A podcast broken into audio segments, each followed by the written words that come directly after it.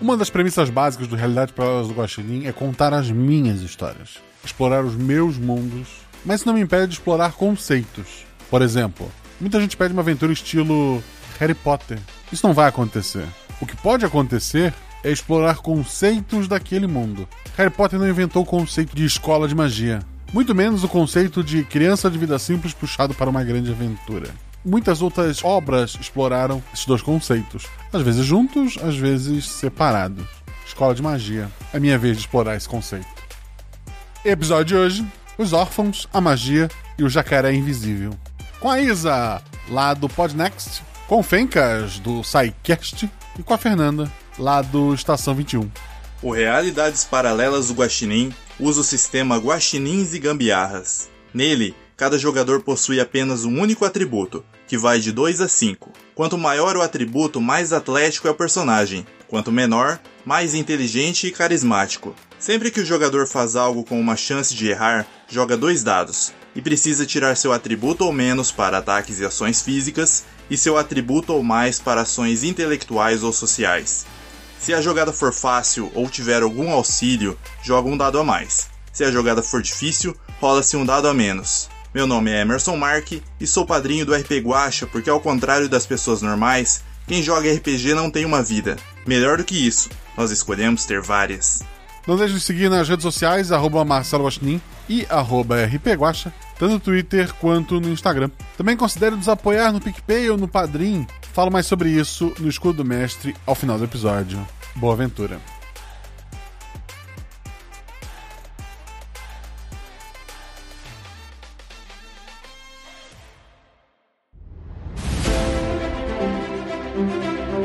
Vocês estão na taverna.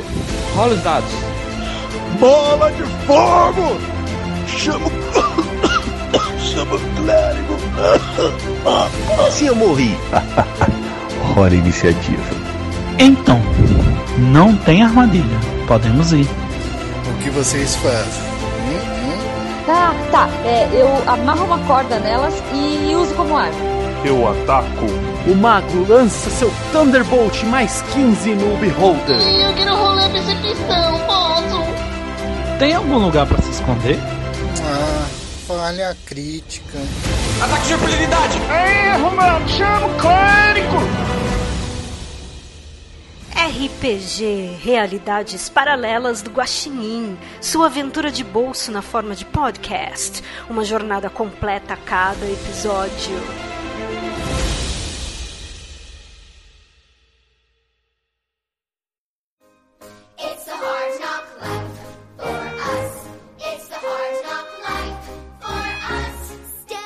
O orfanato da Dona Laudiceia é uma grande casa de madeira, cheia de móveis rústicos, sem muita tecnologia e com um terreno gigantesco. Cercado de árvores por todos os lados, o orfanato não possui funcionários, além de Dona Laudiceia. Não possui muitas crianças, e as poucas que possui estão entre os 13 e os 16 anos. Nenhuma das crianças chegou a mais de dois anos ao orfanato. A casa mesmo parece ser nova. O lugar fedia a seiva, dizem os veteranos. Parecia que ela tinha nascido do chão e não construída, uma vez disse Mark, antes de ser derrubado na Segunda Grande Guerra de Travesseiros. Por dois anos, nada de especial aconteceu no orfanato. Tirando aquele dia que o videocassete comeu a fita 42 de matemática e a dona Laudiceia quase quebrou a TV. Por fim, os alunos assistiram novamente a aula 41 e qualquer pergunta sobre função quadrática foi banida da casa. Ninguém nunca visitou orfanato, e embora nenhuma das crianças saibam, todos são primos de sexto ou sétimo grau. Graças a um tátara, tátara, tataravô que nasceu e morreu no oeste. Os jogadores são crianças entre 13 e 16 anos, como eu falei, que moram nesse orfanato. O mundo lá fora é um futuro próximo e tecnológico, mas o orfanato ainda usa fitas cassete e TV de tubo. As crianças que importam neste orfanato, existem outras, são os jogadores. E eu queria que a Bela falasse sobre o personagem dela primeiro, aparência, atributo, como é esta criança ou adolescente. Então, eu sou a Ana, eu tenho 15 anos e eu tenho uma estatura média, nada de especial assim fisicamente. Eu tenho um cabelo liso até a cintura e uso óculos. E eu gosto muito de estudar, gosto muito de ler. E meu atributo é 3. Perfeito. A Fernanda? Eu sou a Sidney, tenho 13 anos. Eu sou um pouco baixinha, o cabelo castanho bem curtinho, ah, um pouco resmungona, né? Reclama de tudo, sempre tem algum comentário meio sarcástico, mas no fim acaba ajudando todo mundo porque tem um bom coração. E o meu atributo é o 2. Perfeito. E o Fênix? Eu serei o Roy. O Roy tem 16 anos. Ele é o mais velho dentre os órfãos. Ele então já tem o corpo adulto, né? Um adolescente depois do estirão. Ele tem o cabelo raspado, já é fortinho e tudo mais, extremamente rebelde com o sistema, ainda que o sistema seja basicamente o orfanato. Talvez ele, ele tenha ficado bastante triste por aquela fita de videocassete que foi perdida. E o meu atributo é 5. Perfeito.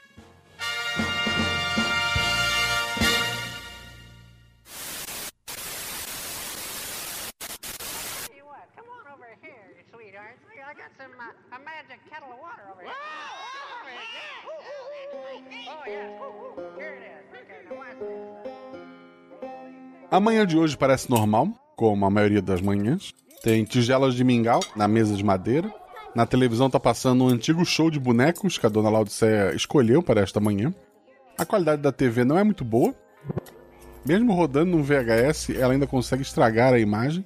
Tirando isso, a única diferença para um dia normal, a dona Laodiceia ela parece meio inquieta. O tempo todo ela olha pro relógio, ela esfrega as mãos no avental. Hoje ela parece estar menos focada que o normal. É, Bela tá fazendo o quê? Eu tô sentada na mesa da cozinha, ignorando meu mingau e lendo um livro. A Fernanda? Eu tô tentando assistir a fita que tá passando na TV, mas tô um pouco entediada. Às vezes eu olho pro teto, me perco nos pensamentos. É, tem uma, uma criança do teu lado, que tem mais ou menos a tua idade, que ela tá falando todas as falas do programa de TV junto com os bonecos.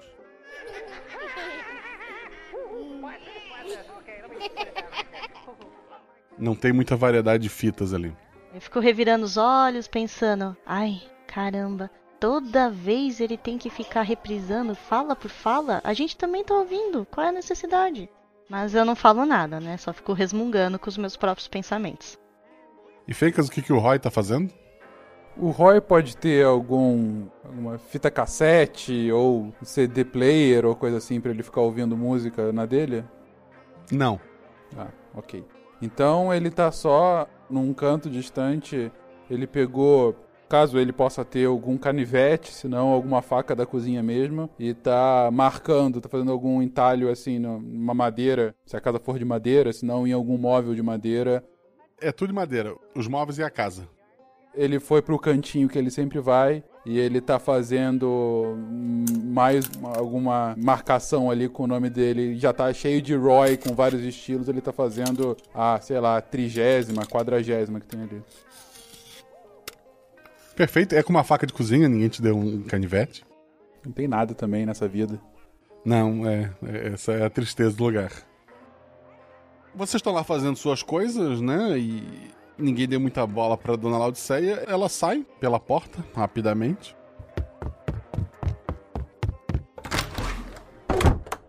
As crianças não dão muita bola, né? Continua ali cada um fazendo as suas coisas.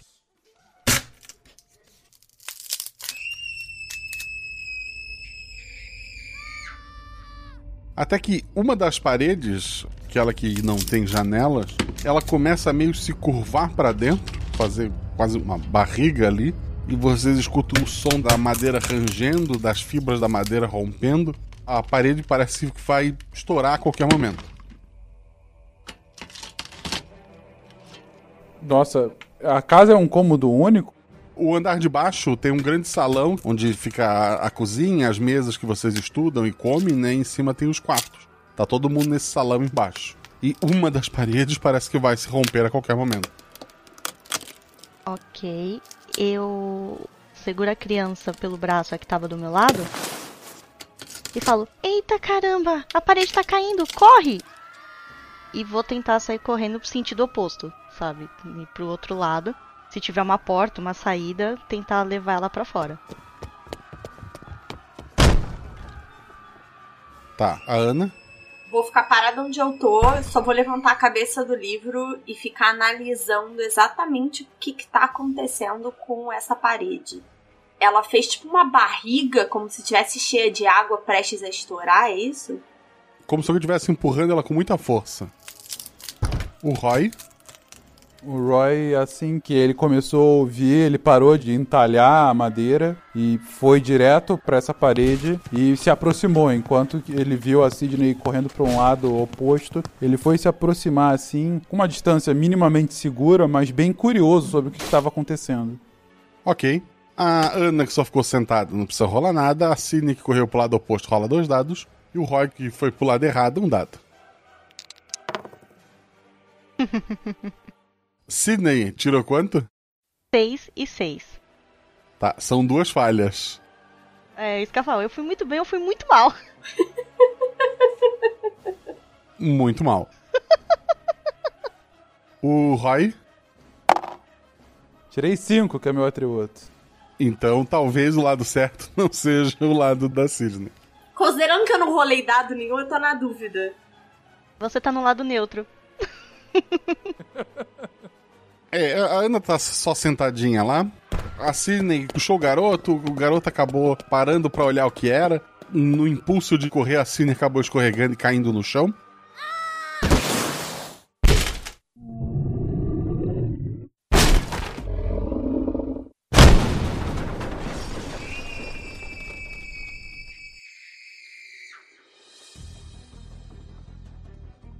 O Roy realmente parou a centímetros de ser atingido por pedaços da madeira quando a parede veio ao chão.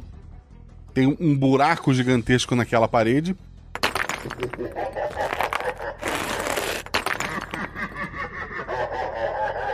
E por ela entra uma criatura de uns 4 metros de altura. O corpo todo lembra um, um crocodilo, incluindo a cabeça, mas tem algumas características humanoides. Ele tá sobre duas patas e as outras duas patas estão viradas para frente como se fossem braços e mãos. Ele, obviamente, é um crocodilo, aquela boca gigantesca cheia de dentes. Ele olha pro Roy, ele abre um sorriso. O Roy tinha tirado um acerto crítico, né? Ele até tenta avançar pro Roy ali. O que, que tu vai fazer, Roy? O que, que ele fez? Ele veio avançar pra mim fazendo alguma coisa específica ou só avançou? Abrindo a boca para tentar te morder. ok. Eu tenho algum senso de autopreservação. Assim que eu vejo ele chegando e fazendo isso, eu já tô andando pra trás, assim, não me virando, porque não sei se ele corre mais rápido, mas indo o mais rápido possível, assim, pra trás, olhando onde que, que ele tá fazendo. Enfim, que porra é aquela? Tu já tinha tirado um acerto crítico, então tu consegue ser mais rápido que aquele crocodilo gigantesco humanoide que destruiu a parede de vocês? E tu tá se afastando, a Sidney tá no chão, a Ana continua lá olhando isso tudo? Agora eu levantei. Tô tentando caminhar em direção à porta. Assim, não, o mais longe possível do crocodilo, não necessariamente em direção à porta. Um grande clarão toma conta da sala assim que a Ana se levanta.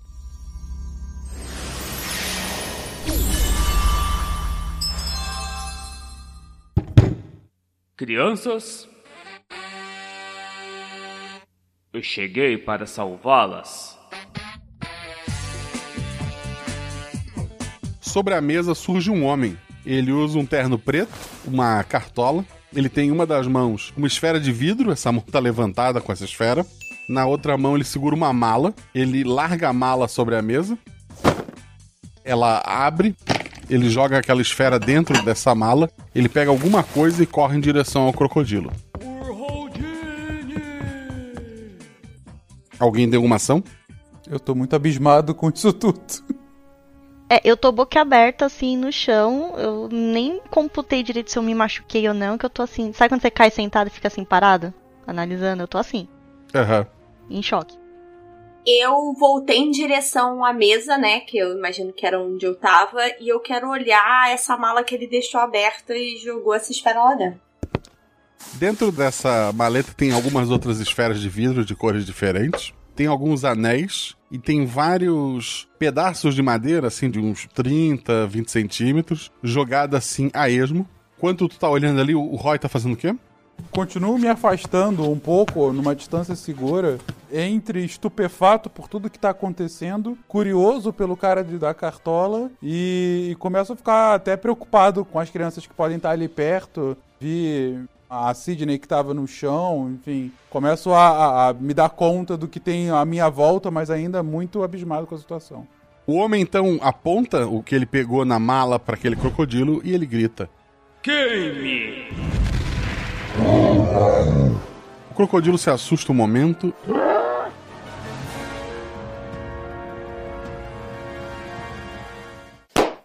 E nada acontece. Vocês notam que o homem tem na mão e tá apontando pro crocodilo uma escova de dente. E daí ele fala: Nossa, com tanta coisa. Por que, que eu fui pegar isso?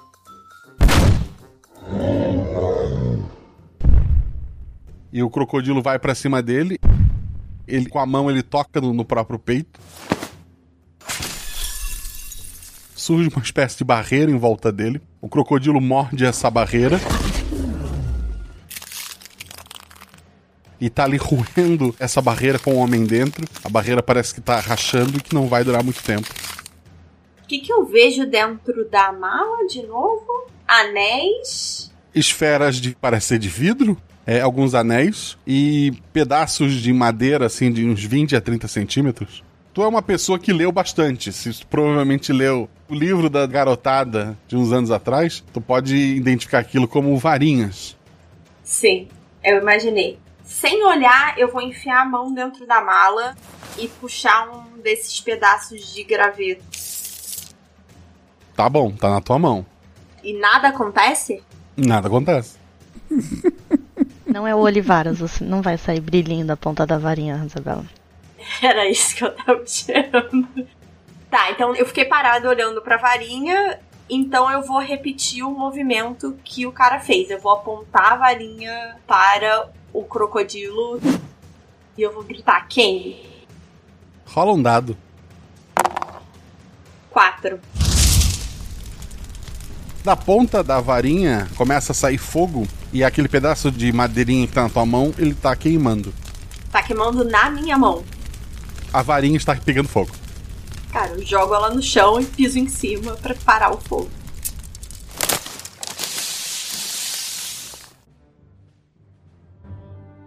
Tá. Sidney, tu viu isso? Tu viu a tua, não sei se é amiga, né, mas a pessoa que mora ali com você, tirar uma varinha de dentro de uma mala e ela falou queime e a varinha começou a pegar fogo. Tá, eu tô me recuperando, né? Disso. Eu tô achando isso tudo muito estranho. Mas já que eu tô vendo que a barreira tá acabando, eu vou tentar imitar o movimento da Ana, né?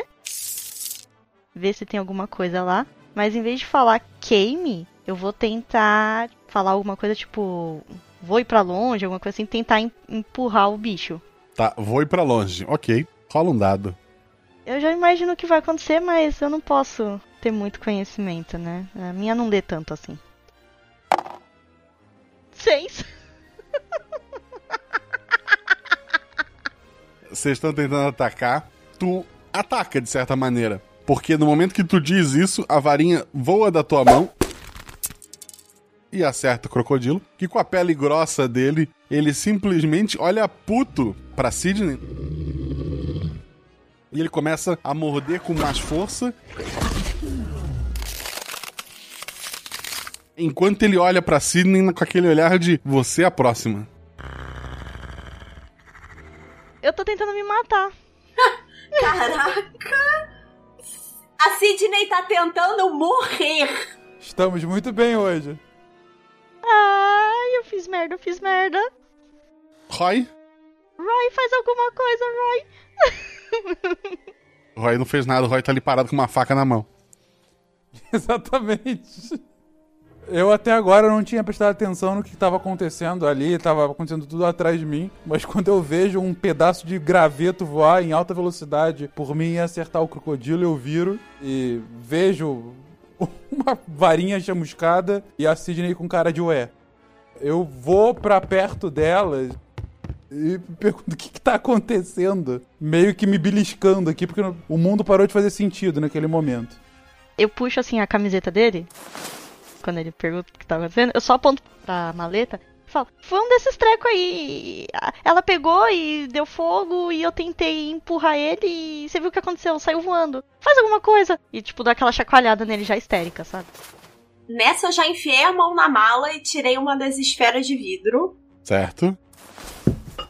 Também nada acontece? Nada acontece, tem uma esfera de vidro na mão.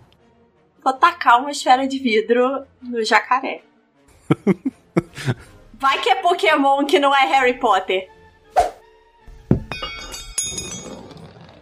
É indiferente tu rolar o dado ou não, porque é uma bola de vidro e ela só bate no chão. Ela não quebra, mas ela só bate no chão depois de um tempo.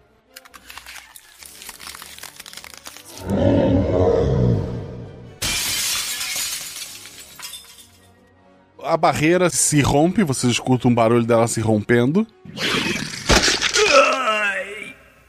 Os dentes daquela criatura começam a se fechar sobre a pele dele. Ele tá usando os braços para tentar segurar ali, mas tá complicado. O que, que é para fazer? Ele me responde? Ele tá com muita dor ali, eu acho que ele não vai te responder agora. Os outros. Tá, eu meto a mão nisso, enfim, tá todo mundo fazendo isso. Consigo encostar, você falou um anel, né? Tinha anéis ali. Sim. Pego aleatoriamente um anel, já que nada mais faz sentido, coloco um anel no dedo para ver se alguma coisa acontece. Nada acontece. Coloco o anel no dedo e falo: Some, jacaré dos infernos! Rola um dado. Cinco! Ah! Finalmente a gente vai ver alguma coisa acontecendo. Ok. Foi um acerto crítico, embora o anel não funcione exatamente assim. Vocês veem o Roy, ele ficando meio esverdeado, as mãos dele começam a encolher, os pés dele encolher, ele tá se tornando ali um jacaré e ele desaparece.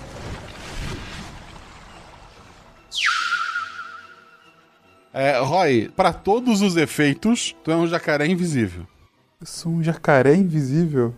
É.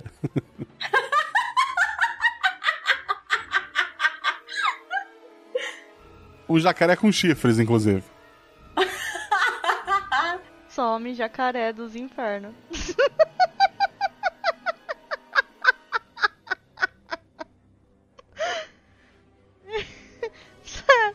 Bem literal os pedidos. Foi literal. Foi. Para as meninas, o amigo de vocês virou um jacaré com chifres e desapareceu. Eu vou enfiar a mão na mala. Eu vou pegar um anel. Eu vou pôr no dedo. E eu vou falar: Eu quero que este crocodilo e este homem desapareçam. Apontando pro crocodilo caído da parede e o maluco da mala. Rola um dado. Porra, cinco. Tá difícil, hein? O homem daqui a pouco ele não vai ter muito o que contar para vocês. Tá saindo bastante sangue, a criatura tá mordendo bastante, chacoalhando ele de um lado pro outro. Ação, Sidney. Última esperança, vou pegar o anel, já que tá todo mundo tentando, né? Vou segurar o anel, bem forte. Respirar fundo. E falar: Nos leve para um lugar seguro. E vamos ver o que que acontece, né? Mas o nos leve vai levar o jacaré, garota. É, né? Mas eu, eu tô tentando pensar, deixa eu ver. É, já foi, não dá, eu tô assim. eu- eu- o meu dado vai falhar, quer apostar? Quer ver que vai vir outros seis? Rola um dado. Não, agora veio dois, tá de sacanagem, né?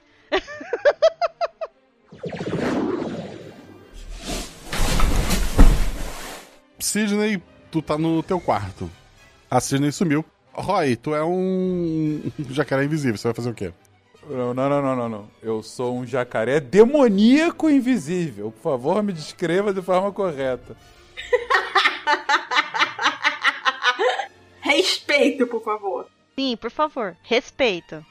Respeito. É, é que ninguém tá vendo. É, mas eu percebi que eu fiquei invisível. Sim. Tá. Eu, Roy, o jacaré demoníaco invisível, saio correndo com um anel em direção do verdadeiro jacaré que deveria ter sumido. E eu dou um soco nele Na hora que eu encostar com a mão do anel, eu quero falar: vire uma pequena lagartixa. Dois dados. Ele vai virar uma pequena lagartixa invisível com chifres. 6 e 2. Um acerto. Assim que tu acerta a, a criatura, ela encolhe. Fica cinza, pequenininha, e ela se torna uma pequena lagartixa.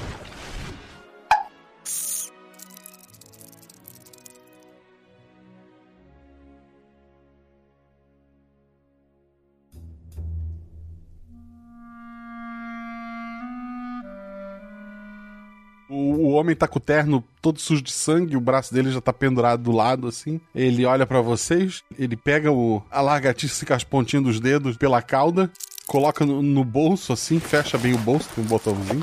Ele toca no braço que tava pendurado, o anel no, no dedo dele brilha, o, os ferimentos se fecham. Ha, obrigado. Parece que vim resgatá-los, mas foram vocês que me salvaram. Ele põe a mão no chão assim e o, o Roy volta a ser o Roy.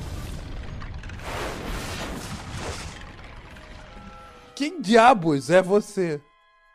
As outras crianças. Eu tô muda olhando pra ele. É, Eu tecnicamente estou no meu quarto, então eu tenho que descer correndo as escadas. É verdade, você tá num lugar seguro. Por educação, vamos esperar a amiga de vocês voltar. Ô moça, já tá seguro aqui embaixo. Quando ele fala, eu já tava, tipo, na metade do caminho, sabe?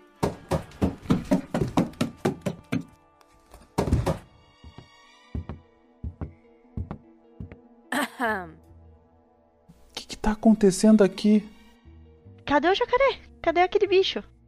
Então, gente, eu sei que as corujas parecem mais legais, mas elas são predadores e sempre tentam arrancar os seus olhos. Há muito tempo atrás eu conheci um antepassado de vocês, um tata tata tata tata tataravô. Ele era um nativo americano muito bondoso, e ele me fez prometer que se um dia alguém de seu sangue estivesse com problemas, eu deveria ajudá-los. E bem, acho que o dia de hoje se encaixou nessa situação. Engraçado você falar que veio nos salvar. Pelo que eu saiba, você trouxe o problema pra gente e o Roy que teve que salvar sua pele. Porque se não fosse ele, daqui um pouco você tava virando comida de jacaré. Ele põe a mão assim, ele bate no bolso. Ô Roy. É Roy o seu nome, né? Como é que você sabe disso? Eu sei tudo sobre vocês. Como? Ha! O fato de eu ter surgido do nada e lutado com um crocodilo gigante é ok. Mas o fato de eu saber seu nome é que te incomoda. É isso? Não, eu quero explicações. O que, que aconteceu? Eu tô aqui na minha, tô lá fazendo o que eu sempre tenho que fazer, vocês explodem a nossa casa. Aparece um crocodilo gigante que tenta comer a gente, depois tenta comer você. Eu me transformo num jacaré demoníaco invisível e agora ele virou uma lagartixa. Que porra é essa? Não. O problema foi trazido por aquela mulher que estava engordando vocês. Eu só vim parar a criatura. Você tá falando da dona Laodiceia? Sim. Ou vocês acham que um orfanato que ninguém visita para tentar adoção é um bom orfanato? Um orfanato que ainda tem VHS.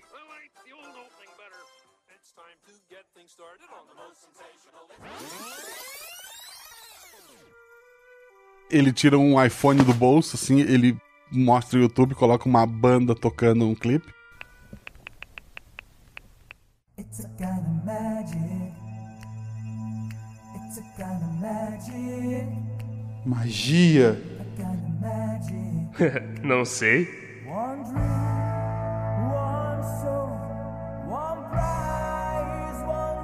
Não é feitiçaria, é tecnologia. Me desculpem. Eu não pago a versão premium. Ele pausa e põe de volta no bolso. Tá, enquanto isso tudo tá acontecendo, eu enfiei a mão na mala, eu tirei outra varinha e eu tô dando ordens aleatórias pra cadeira sair voando.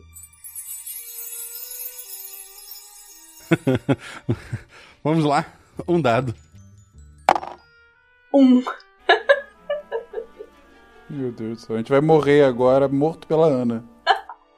Vocês estão lá conversando, discutindo, de repente escuta um barulho de uma cadeira se jogando contra uma parede e se partindo em vários pedaços. E tá a Ana com a farinha na mão. Eu olho incrédulo pra ela. Que porra é essa? Tá todo mundo louco. Eu só respondo. Legal. Olha só.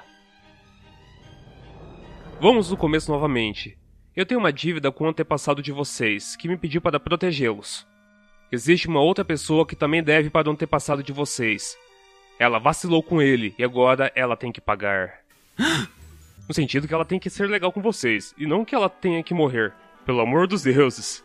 Ela atualmente é vice-reitora de uma escola de magia, então ela vai ter que dar uma vaga para vocês. A menos que prefiram continuar no orfanato da Dona Laodiceia, que agora conta com uma janela nova na forma de um crocodilo gigante. O que aconteceu com a dona Laodiceia? Quem é você? Eu tô assim, isso é um sonho, isso é um sonho, eu vou acordar, é um pesadelo, eu comi demais. Eu bato no braço da Sidney e falo assim: se você tivesse lido mais livros, não estaria nem um pouco surpresa com isso que está acontecendo. Só acho engraçado que a bonita leu todos os livros, mas não conseguiu fazer aquele negócio funcionar, né? Hum. Tanto fiz, você não viu a cadeira? Ana, cala a boca! Senhor, qual é teu nome? Podem me chamar de Merlin, igual o mago antigo. Eu escolhi esse nome. É artístico. Merlin. É, Eu cutuco a Ana, né? De cotovelo. Você já ouviu falar de algum Merlin nesses livros aí que você lê? Eu só rolo os olhos, assim, tipo, claro. Tivesse dado ao trabalho, também conheceria. Mas assim, esse aí não tá com cara de Merlin de verdade, não. Tá meio fajuto isso aí. Por um tempo usei o nome de Dumbledore, mas aí aquela mulher vacilou e eu mudei para Merlin. Então eu vou ficar com Merlin mesmo. Desculpa, essa foi muito boa. Eu só dou de ombros, sabe? Tipo assim. Vocês precisam aprender o básico da magia, para poder encontrar a escola da magia e passar no teste básico e conseguir a vaga para vocês. Eu não tenho muito tempo, então vamos lá. Existem itens que ajudam vocês a fazer magia: a varinha, o anel e a esfera de cristal. Certo. A varinha serve para você acertar algo distante, mas que você consiga ver e apontar. Tá? E ela funciona só quando ela quer ou a gente tem algum poder sobre ela? Porque até agora aqui, assim, não- nós e a varinha não demos muito bem, não. É, tem alguma palavra certa pra falar? Não sei. Calma lá, já chego nisso. Vamos aprender o que faz cada uma dessas ferramentas. A varinha é para apontar. O anel é para magias de toque, seja para tocar em si ou tocar em outras pessoas. Ou dar socos. Sim, ou para socar como um jacaré demônio invisível. Obrigado por isso. Obviamente, é sempre mais fácil apontar a varinha que tocar, mas uma magia de toque é sempre mais poderosa que uma magia de varinha. Uhum. Vamos lá, vamos ver se são realmente crianças tão inteligentes. Se a varinha é para apontar algo que está distante, mas que eu consigo ver, o anel é para tudo que você pode literalmente tocar. Para que, que então serve a bola de cristal? Pra usar em algum alvo que não tá perto, alguma que é muito longe. É pra. Que eu não consigo nem ver nem tocar. Obviamente, o efeito da bola de cristal é o mais fraco de todos, mas compensa isso podendo afetar quase qualquer lugar, dependendo do mago, literalmente em qualquer lugar. A varinha, se usada, pode fazer uma magia que envolva um raio, ou seja, tu imaginar a magia saindo da ponta da varinha até o alvo dela ficar mais forte. O anel tem efeitos maiores quando você usa em si mesmo ao invés dos outros. E a bola de cristal costuma ter vantagem quando você só quer observar lugares distantes. Embora observar pessoas sem que elas saibam seja eticamente errado na maioria das situações. Ele olha pro Roy. Quando ele, ele me olha assim, eu, na verdade, tapo as minhas partes. Velho safado? Ô, ô, seu Merlin Fajuto, é, volta aqui na história da varinha. Ela é mais poderosa quando eu imagino a magia saindo da ponta da minha varinha e chegando no meu alvo, é isso? Isso. Se tu apontares para um alvo e tentar fazer que um raio caia das nuvens até ele, a magia causaria um dano X. Se o raio sair da ponta da sua varinha, o dano será 2x. Tá, eu sou meio impulsivazinha. Ele falando isso, eu vou pegar uma varinha, apontar pra Ana e imaginar que ele fala lá, levite, e vou imaginar tipo como se uma nuvenzinha saísse e pegasse ela e levantasse pra cima, chacoalhasse ela assim no ar. Nossa. Hoje é dia, hein, Fernando? Dois dados. 6 e 1. Um.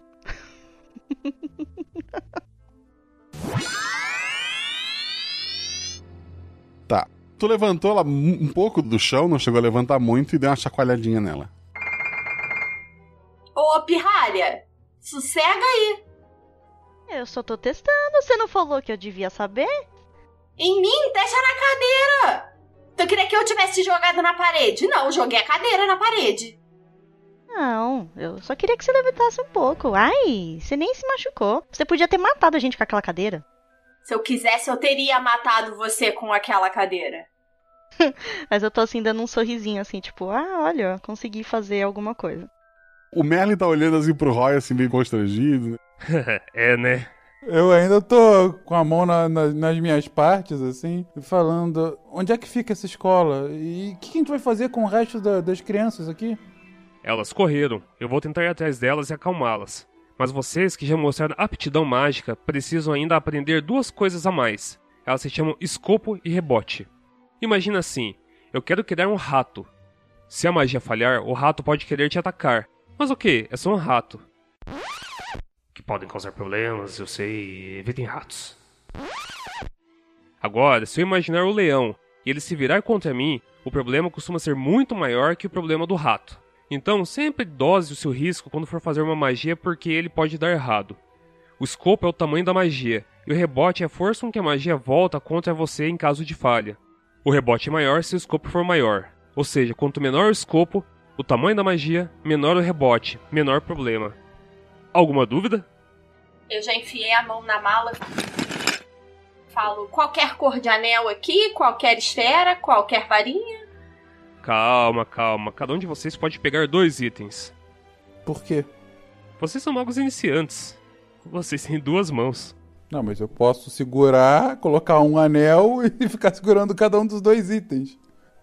Ele tem um ponto. Tá bom. Peguem um de cada. Ah, eu ia fazer uma cena que eu ia roubar um dos itens, mas já que o Roy resolveu esse problema. eu tô com a varinha que eu usei pra destruir a cadeira. Tá. Temos opções de cores nos anéis. Sim. Todos funcionam igual, mas tem cores diferentes. Eu quero um azul. Tem verde? Tem. Eu vou pegar o anel verde. Eu tô olhando o anel que eu tava usando e eu vou te nomear como o Anel do Jacaré Demoníaco Invisível.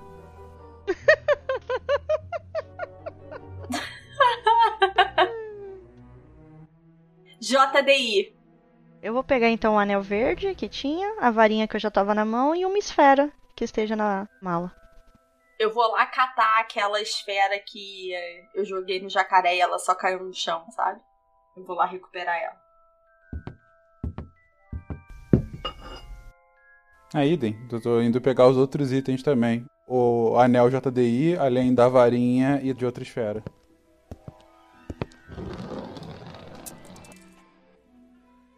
Certo. Vocês precisam ir até o deserto dos homens armados, no último poço de líquido da vida dos há muito mortos. Falar com aquele que protege o tesouro da noite. Cocô, como é que é? Repete, por favor, seu Merlin, isso é muito confuso. Deserto dos Homens Armados. Vocês precisam ir até o deserto dos homens armados, no último poço de líquido da vida dos há muito mortos. Falar com aquele que protege o tesouro da noite. E a gente tem que falar o que pra ele? A senha. Que é? Dois cavalos e uma corda não derrubam um tiranossauro. Dois cavalos? E uma corda não derruba um tiranossauro. Cavalos, dinossauro. Eita, esse mago é doido. Vamos lá. Vocês precisam ir até o deserto dos homens armados, no último poço de líquido da vida dos há muito mortos. Falar com aquele que protege o tesouro da noite. Sacaram? Vida dos há muito mortos. Ok. Certo. Vocês vão pra onde? Pro deserto dos homens armados. Ah, no último posto de líquido do- dos há muito mortos. Ele coça a cabeça. Seguinte, gente. Ele chega mais perto de vocês. seguinte, gente. O último posto Texaco do Texas. Fala a senha com o atendente da noite que vocês conseguem entrar. Ah, mas não era mais fácil já ter falado isso, Merlin? Ai, meu Deus, pra que complicar? Ha! É que nós magos somos enigmáticos. Ele tá conversando com três adolescentes. E ele esperava que eu ia adivinhar que o líquido da vida a muitos mortos é um posto texaco. Sério mesmo. O Roy tem embasbacado com quão maluco é o cara, cara. Ele é absolutamente doente. Desculpa, gente, mas eu preciso correr atrás das crianças que fugiram. Tá, e a gente passa por onde? Pra essa. Aí eu aponto assim pro buraco por aqui mesmo? Ele pega a malinha dele, coloca as coisas dentro. Ele levanta uma daquelas esferas. Olha como se faz, gente. Eu imagino para onde quero ir. Na esfera aparece na floresta as crianças correndo.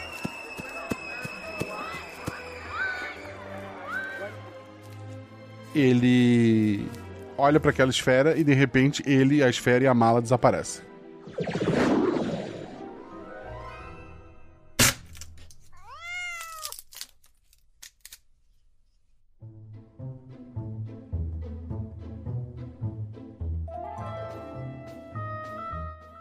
Vocês estão ali na casa destruída com seus novos itens mágicos.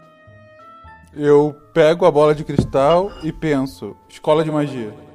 É, ele não mandou a gente ir tal no posto Texaco? Não, tô, tem que andar de tudo, vamos. Rola dois dados. 6 e 2.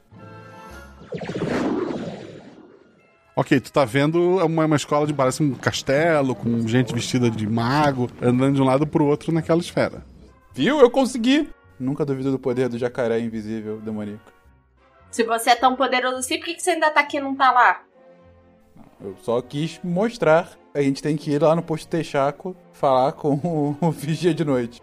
É, é, o, o que eu me perdi é o seguinte: por que, que eu preciso no posto Texaco dar a senha se eu consigo já ver o castelo? Por que, que eu não posso sentar direto pro castelo? Você deve ter uma senha pra gente conseguir entrar nesse castelo. E o bonito, em vez de fazer o serviço completo, a senha é pra falar com ele, né? Deve ser. É, a senha é dois cavalos e uma corda não derrubam um dinossauro. Não, essa é a senha do cara do Texaco. Eu, aí nos seus livros aí não tinha nada de passagem secreta, não? Que às vezes você tem que falar uma senha? Ana, rola dois dados. Dois e um. Tá bom, tu não, não lembrou de nada, tá tudo certo. Nossa, tô que tô nessa rolagem de dados hoje.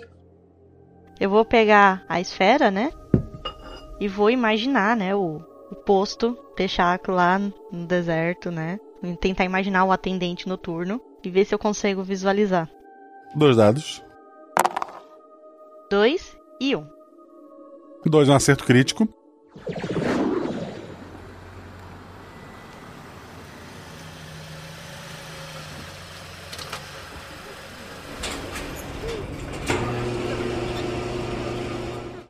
Tu consegue ver o posto, embora não esteja à noite ainda. A esfera parece se transferir no, no espaço, não no tempo. Mas tu tá vendo um posto texaco num lugar meio desértico que parece ser a descrição que foi passada. Eu olho pros dois e eu. E aí, a gente já vai? Espera da noite? O que, que a gente faz? O que, que vocês acham? Ali aqui não é um deserto de homens armados? Pra que, que a gente vai lá agora? Eu acho que é melhor a gente ir. Vai que aparece outro jacaré gigante aqui, gente. Agora a gente já sabe como lidar com ele. Você sabe como lidar com vários homens armados num deserto perto de um posto texaco? Eu gostei muito da referência do posto Texaco, ele é bem específico. Eu vou repetir posto texaco o resto deste episódio. É porque é o último, né? O que, que vocês vão fazer mesmo? Eu peguei um livro e sentei no sofá. Eu voto pela gente ficar aqui até anoitecer. Ai, meu Deus. É, Guaxa, ponto aqui. É, onde é que a gente tá geograficamente? Vocês não fazem ideia. É, porque existe uma coisa chamada fuso horário. Não, vocês estão nos Estados Unidos. Ou Estados Unidos ou Canadá, pela quantidade de árvore. Mas vocês não têm muita noção. Ô, Sidney, tem que ficar de olho nessa esfera aí de hora em hora, porque pode ser que lá anoiteça num horário diferente daqui, hein? E eu já tô lendo meu livro de novo. Ah, Guaxa, olhando pela esfera, parece muito claro ou tipo já finalzinho do dia, meio da tarde? Parece que já tá mais metade do dia. A gente já tem que fazer alguma coisa. Pelo jeito, logo logo vai escurecer. Eu acho que o... é melhor a gente fazer que nem o Roy falou. Vamos logo pra lá. Bem, Roy, você decide, a gente fica ou a gente vai? Enquanto elas estavam discutindo, eu tava com um anel encostado na madeira, pensando: faça um entalhe com Roy. E vendo se acontece alguma coisa. É um negócio bem simples, então tu consegue.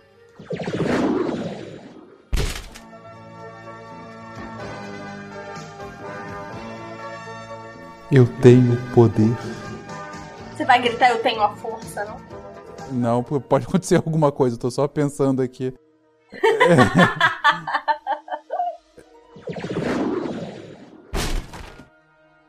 Depois de ver o meu nome escrito pela enésima vez, eu viro pra elas e falo: Eu acho que a gente já devia ir pra lá. Vai que o cara já tá pra lá. Pronto, Ana, dois votos a um. Então vamos. Vocês têm que imaginar aí, a gente segura as mãos. Como que será que funciona isso aqui, né? Estica a mãozinha aí, imagina o lugar, e eu acho que todo mundo tem que fazer força pra entrar na esfera, não foi isso que o maluco fez? Só tem um jeito de descobrir, né? Ok.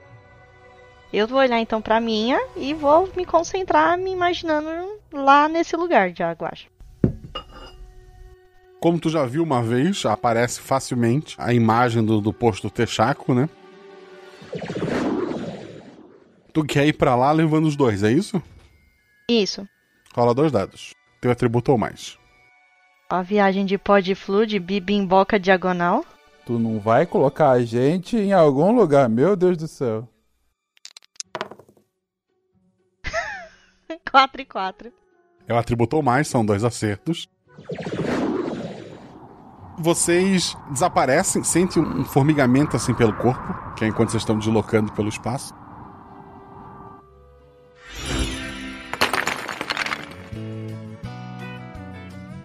Então vocês surgem diante de um posto Texaco.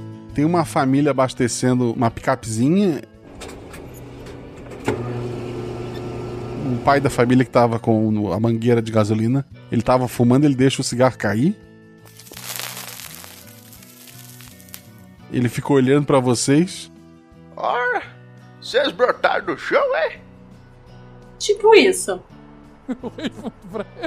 Eu tenho que falar. Basicamente isso. E eu digo mais: a gente acabou de derrotar um jacaré gigante. Eu não estou mentindo. Eu olho assim pra eles, né? Reviro os olhos. Eu. É, é, moço, ignora me- meus amigos. Não, a gente tava lá atrás. Acho que você não prestou. Aqui é o posto Texaco? Ele olha a placa gigantesca de Texaco lá em cima. É. Ah, E que horas são? São duas da tarde, moço. Falei que a gente podia ficar no sofá lendo um livro, Sidney. Eu olho assim pra ela, né? Respiro fundo com quem diz. Eu não quero falar sobre um jacaré na frente de um estranho, né? é. Tá bom, é. Tem algum lugar aqui que a gente possa esperar ficar até mais tarde? Tem alguma coisa perto? Você tá no Texas, moço? Aqui não tem nada muito perto, não. Ah, ok. Obrigado, viu, moço? Vocês vão sumir no chão de novo? Não, não, a gente não sumiu no chão, não é? E eu olho pros outros dois, né? Eu já nem tô mais prestando atenção nele. Eu queria postar no meu Instagram, mas vai bombar. Eu falo, não, não, não, moça, a gente não, não vai fazer nada, não. Eu, vamos indo, gente. Tchau, moço, obrigado, tá? E vou, tipo, meio que com a minha pouquíssima força, né? Põe uma mão em cada um, tipo, como quem diz, vamos, né? Tá, vocês estão indo em direção ao posto ou pra outro lugar? Ao posto. Eu quero entrar na lojinha do posto. Quando eu tô passando pelo cara, eu falo: cuidado com o jacaré. Aí eu viro pra trás e falo: de chifres. Invisível. como é que ele vai ter cuidado com um jacaré invisível, Roy? Ele não vai ver o jacaré. É possível, é impossível isso, ele ter cuidado com um jacaré invisível. É por isso que ele é tão perigoso. Nesse momento eu tô fazendo aquele face palm, tá? Na cabeça. A hora que vocês estão entrando na, na lojinha de conveniência, tá saindo uma mulher. Com um vestido florido, assim, ela quase esbarra em vocês. Ela fala. Uai, você não olha pra onde anda, não? E o cara lá do carro grita. Mexe com eles não, mulher! Eles brotaram do chão!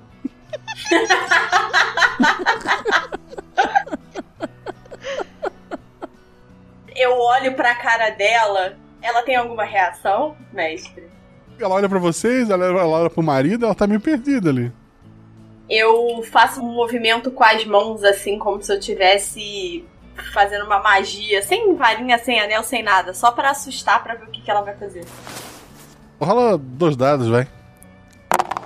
3 e 2. Isso é hora! Isso é hora de dar 3 e 2. Desperdiçou um crítico.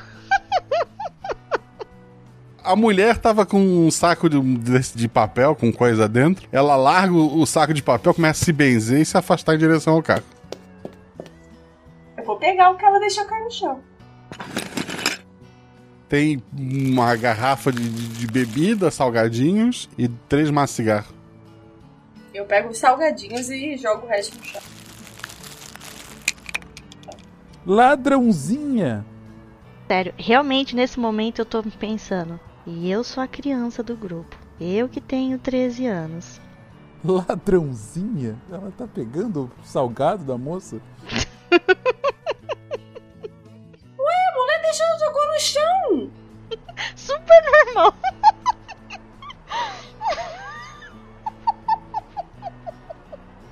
Enfim.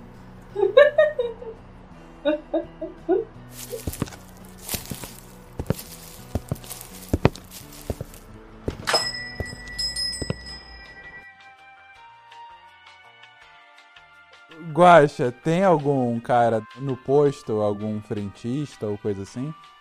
Tem um adolescente cheio de espinha, de boné. Ele tá lá mascando chiclete, olhando a revista. Tá bom, eu me aproximo dele. Ele continua folheando a revista. Eu chego e falo: Qual é? Você protege o tesouro da noite? Aí o cara fala, não, eu protejo do dia, meu irmão. Vai pra volta outro horário. Nunca se sabe quem protege o tesouro da noite. A gente tem que tentar. Ele, ele olha pra ti assim. É, como é que é? Estou te perguntando se você protege o tesouro da noite. É, o, o que é o tesouro da noite? Eu também não sei. Mas eu sei que eu tenho que falar com o protetor dele. Não, eu vou chegar perto do Roy e vou falar: é, Ô moço, é, a gente tá meio perdido aqui. É, a gente tinha que encontrar alguém que trabalha aqui à noite. É, que horas que chega o pessoal que trabalha aqui à noite? Ah, eu, eu troco de turno às 10.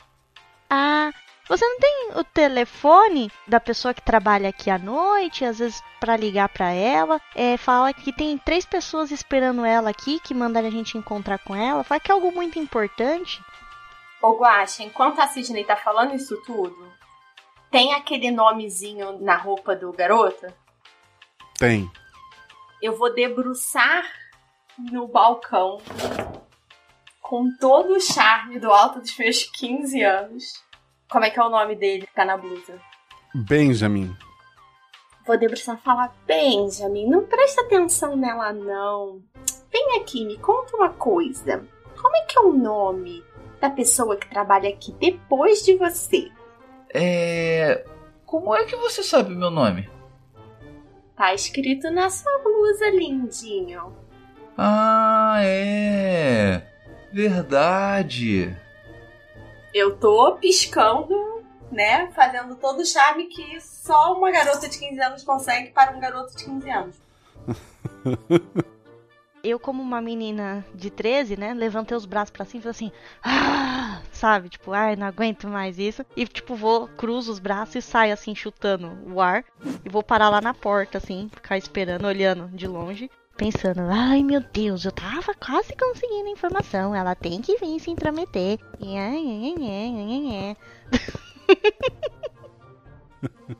O cara fala: Ah, olha, se eu falar pro Jack que tem gente aqui atrás dele, ele não volta nunca mais. Jura? Por quê? Ele é bem assustado, saca? Mas como é que você sabe que ele é muito assustado se chega e você vai embora? Você nunca conversou com ele? Eu já conversei na troca de turno. Ele fala pouco, mas diz que já trabalhou em muito lugar. E sempre se manda quando começam a fazer perguntas. Hum, e você nunca reparou em alguém vindo aqui na hora que o Jack chega no trabalho? Não, nessa hora eu tô dormindo. Não, mas na hora que vocês trocam, que você tá saindo e ele tá entrando. Aí eu tô, tipo, sentada no balcão já a essa altura.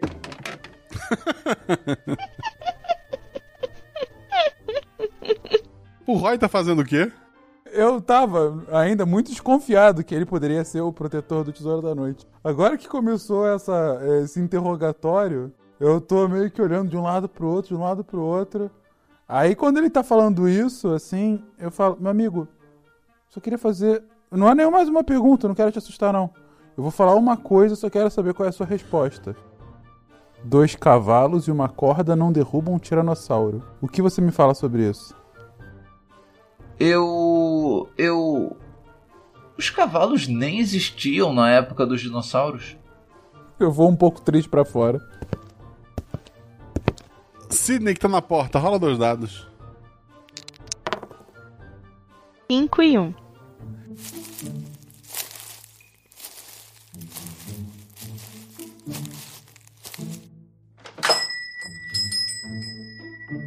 Um rapaz jovem, assim, passa por ti apressado. Tu nota que ele tem uma arma na cintura que ele tá puxando.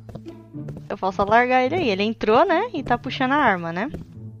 Ele passou por ti e tá puxando a arma olhando pro caixa.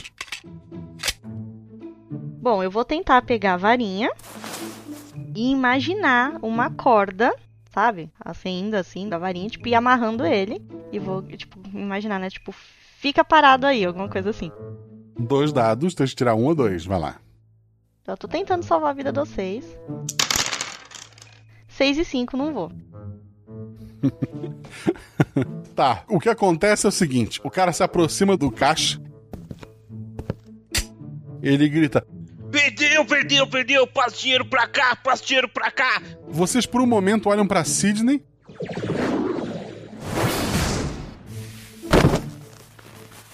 Ela tá com a varinha na mão, saindo corda da varinha dela. A corda enrola é, em torno do corpo dela e ela cai, amarradinha, perto da porta. Já facilitei o serviço.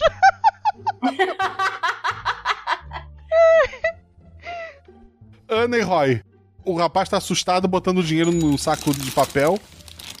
E o cara tá ali com aquela arma levantada, assim, acima da cabeça, sabe, gritando. Eu tô próximo, eu tô longe do cara. Onde é que eu tô? Ele não se aproximou muito de ti, não. Ele tá gritando de longe ali. Ele tá perto de mim, no caso. Porque eu tô sentada no balcão. É, e ele tem uma arma de fogo. Me passa o celular de vocês. Não, ah, ah, eu não tenho celular. Mas eu posso te dar esse anel muito valioso que eu tenho aqui comigo, meu amigo. Eu vou aproximando dele pra dar um anel assim. Passa pra cá, perdeu, meu irmão. Ele tá com uma mão com a arma apontando pro Quacha e a outra mão tá estendendo pra ti. Tá, assim que ele vai estender a mão, eu, com o anel, pego a mão dele e imagino ele desmaiando na hora. Dois dados. Só falha se tirar dois seis. 4 e 2. Ele desmaia. Toca nele e o corpo dele fica todo mole e ele cai. Acaba batendo ali contra uma das aquelas prateleirazinhas, derruba alguns produtos. Ou o cara olha assustado pra ti.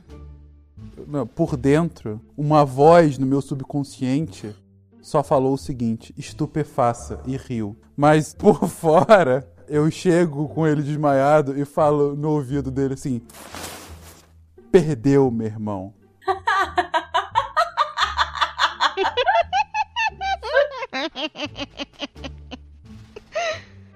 Nessa hora eu imagino que tenha um Benjamin extremamente assustado. Sim. Já pegando o telefone ali e discando 911. Eu boto o dedo assim, né, pra acabar com a linha. E falo, Benjamin, Tô chamando de Benja já.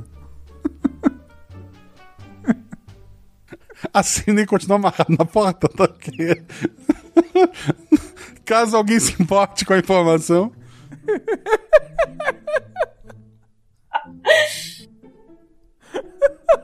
Tadinha. Bem, é. A, a gente precisa muito falar com o Jack. E a gente não pode assustar ele, nem a polícia e nem ninguém. Então, será que você pode me fazer um favor e ficar bem quietinho e não contar pra ninguém o que você viu aqui? Quem sabe no final do seu turno eu posso te dar um beijo, É, eu posso ficar na minha, tá? viu? Vai ser ótimo. E o garoto armado aí no chão? Ah, o Roy cuida dele e da Sidney. Enfim, enquanto ela tá falando tudo isso, eu volto lá pra Sidney e começo a desamarrá-la. Ah, valeu, Roy. Eu vou continuar fazendo umas perguntas pro Ben sobre o Jack. Tem um rapaz armado desmaiado no chão. Ele vai continuar ali, é isso? Não, eu volto, tiro a arma dele, é... guardo a arma, por que não? Afinal, bruxos também podem ter armas de fogo. Pego a corda e começo a amarrá-lo. Eu vou fazer perguntas pro Ben, então vocês podem terminar de resolver aí. Bom, eu vou levantar, né? Meio P da vida, né? Que de novo falhou, né? E eu tentando entender como funciona. Tem esses corredorzinhos de mercado e aparentemente só tem a gente aí dentro, né? Que senão já teria sido toda uma gritaria, né? Sim, é. O movimento não é muito grande. Eu quero me afastar um pouquinho pra não ficar tão visível assim pro Ben, né? Pro Benjamin, que a Ana tá seduzindo. e eu vou tentar pegar a esfera e ver se eu consigo mentalizar o tal do Jack, sabe? Tipo, pensar que eu quero ver o Jack, assim, se eu consigo ver onde ele tá. Certo, é falha. Existem alguns Jacks pelo mundo. É. O Benjamin, ele dá um papel pra Ana. Eu tenho o endereço do trailer dele. Ben, você pode me fazer um favor? Você pode pegar para mim uma Coca-Cola bem gelada? Claro, claro. Tá, enquanto ele vai lá buscar uma Coca-Cola, eu chamo o Roy e falo assim: será que a gente deveria sumir com o Ben? Amarrar ele junto com o outro cara? Meu Deus! Eu tô muito assustado com a Ana. não vou falar nada, não. Ele me deu um endereço. Mas assim, eu acho que se a gente for atrás do Jack, não adianta. A gente precisa estar aqui. O portal é aqui, no Texaco, no último Texaco. A gente pode fazer uma coisa um pouquinho menos extrema. Tipo? É. eu- Espera o nosso amigo Ben voltar. O Ben volta com uma coca bem gelada, assim. Ah, obrigada, lindo. Eu estendo a minha mão assim pro Ben com a mão do anel. Falar, meu amigo, queria só agradecer pelas informações. Espero ele encostar na minha mão.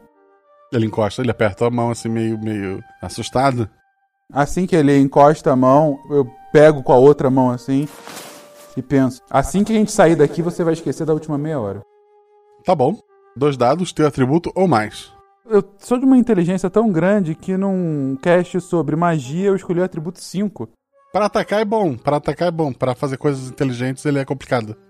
Claro, é realmente. Mas eu tô tão cagado, eu tô tão cagado que, meu Deus do céu. Quanto é que tu tirou, Roy? Tirei 5 e 3. É, eu tô na cagada hoje. Assim que a gente sair daqui, você vai esquecer da última meia hora. Vocês então daí saem dali, é isso? A gente tem um corpo amarrado aqui, e- que tá desmaiado. Ideias? Mas esse problema já não é nosso. Exatamente. Tem algum lugar, tipo assim, eu sei que é um deserto, mas tem, sei lá, alguns arbustos, alguma coisa que a gente possa se esconder? Ah, antes disso, Eu me agacho perto do corpo desmaiado do jovem assaltante e encosto em alguma parte do corpo dele e falo: Assim que você acordar, daqui a algumas horas, você vai se arrepender de todos os crimes que você fez, vai direto pra polícia e vai contar tudo que você já fez de errado. Dois dados, seu atributo mais, chapéu branco.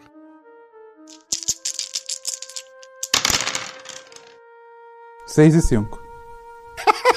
um acerto normal, um acerto crítico, tá bom. Temos o próximo Papa já. Eu tô muito cagado hoje, cara. Eu vou parar com isso. Não, Não para não, porque a gente ainda não chegou na escola de magia. Não para não. não, não, por favor. Eu não fiz uma magia certa até agora. Fernanda se enrolou. Você é a única chance, Fernanda. Ai, ai, ai. Vocês não estão falando com qualquer um, vocês estão falando com o jacaré demoníaco invisível, gente. Que escreve Roy na parede. Consegui, Guacho? O jogador, eu posso dizer, sim. Pro personagem, ele só vai saber se ele souber daqui a algumas horas. Claro, claro. Eu estou feliz, estou feliz e me sentindo um escoteiro feliz. Ô, ô Roy, você acha que você consegue ficar invisível de novo? Talvez eu consiga, mas acho melhor a gente não cansar pra quando precisar usar a magia. Queria sair dali porque eu quero discutir o seguinte com os meus parceiros de aventura. Eu não acho que a gente deveria ir até o trailer do Jack. Porque, pelo que eu entendi, é tipo um portal esse posto Texaco mágico. O negócio não é o Jack, é o Jack aqui. É. Eu não sei. Eu pensei que o portal era o Benjamin. Eu tô absolutamente perdido. Só vejo gente maluca de todos os lados. Mas, enfim, é. Não, eu acho que não custa tentar falar com o cara lá, não. Enfim, é. Talvez. Não sei se isso pode ser um problema se a gente ficar aqui esperando. A gente já tem o endereço do cara. A entrada pra escola é aqui, não é o Jack. Se a sua ideia é ficar aqui esperando num portal, não adianta nada o Roy ter apagado as últimas meia hora e a gente ficar aqui e o cara sair e ver a gente de novo. Ou qualquer estranho aparecer aqui. Se a gente fosse ficar aqui, o, ideal seria a gente ficar de um jeito que não chamasse atenção. Porque eu não acho seguro a gente voltar de onde a gente veio. Sei lá, eu o que, que aquele mago maluco pode fazer lá naquele orfanato. Mas qual é a ideia, Sidney? É ir visitar o Jack invisível? Mas o Benjamin já falou que se a gente assustar, ele vai sair correndo. Se ele é medroso, talvez não seria bom o Roy aparecer na frente dele, porque você pode ser meio intimidador. e a Ana é um pouco psicopata, não sei o que, que ela pode falar. Eu sou um anjo! Eu sou uma criança, talvez ele não vá ter medo de mim. Olha bem pra mim, né? Eu, tipo, baixinha, magrela. Talvez eu possa chegar perto dele e pedir informação sem assustar ele. Nossa, quem diria que o seu visual ia servir pra alguma coisa, não é mesmo? Eu olho pra ela assim de lado, sabe? Aquela encarada de lado, respiro fundo. Então, ó, acho que esse pode ser um plano. Mas a ideia é que eu e Roy estejamos perto de você invisíveis, porque se ele se assustar, se ele sentir que a gente pode querer alguma coisa, a gente precisa estar ali pra te ajudar. Sim, né? Vamos, vamos todo mundo junto e ela é a nossa porta-voz. Não, essa porta, mas não, a gente tá invisível, né? A gente precisa estar invisível. Sim, sim, sim, sim, sim, sim. Ou tentar, né? Ou ficar muito visível, enfim. Mas, é, Guaxa, com o endereço, uso a bola de cristal pra ver se a gente consegue identificar, enfim, via a bola de cristal. Dois dados. 6 e 5, meu Deus! Tá quebrado pro bem.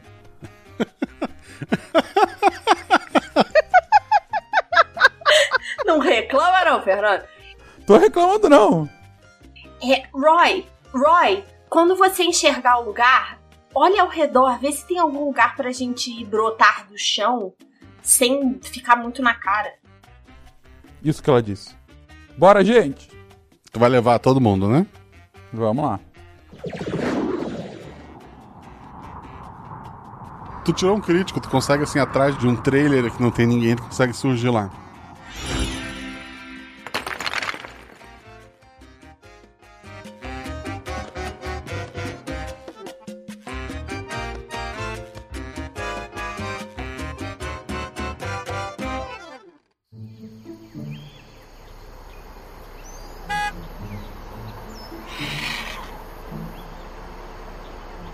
A gente tá escondido, não é? É, vocês estão atrás de um trailer. É tipo aqueles lugares cheios de trailer um do lado do outro? Isso, tem mais vaga do que trailer, mas a ideia é essa. Tá. Não, porque se a gente estiver escondido, eles não precisam ficar invisíveis e correr o risco, sabe? Eles só ficam de onde eles estão. A gente já identificou qual é o trailer, eu acho. Vocês sabem qual é o trailer, sim.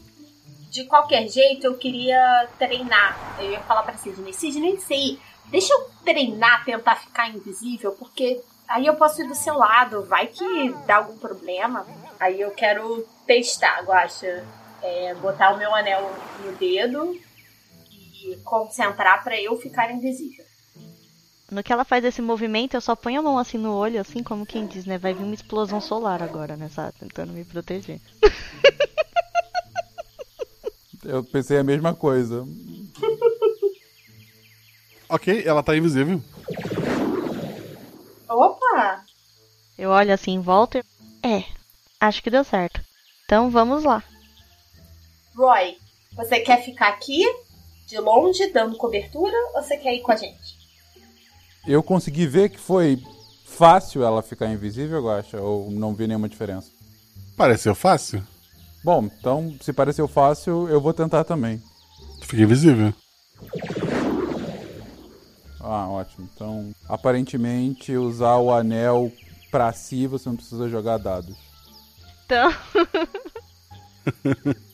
Eu tô com medo, Guaxa. Eu já virei uma jacaré, como bem estou frisando. Vamos lá, então. Eu tô indo então na direção do trailer. Tem alguém perto? Tá vazio? O lugar assim, tá bem vazio, o trailer tá, tá com a porta fechada, né? Eu vou dar aquela batidinha marota na porta do trailer.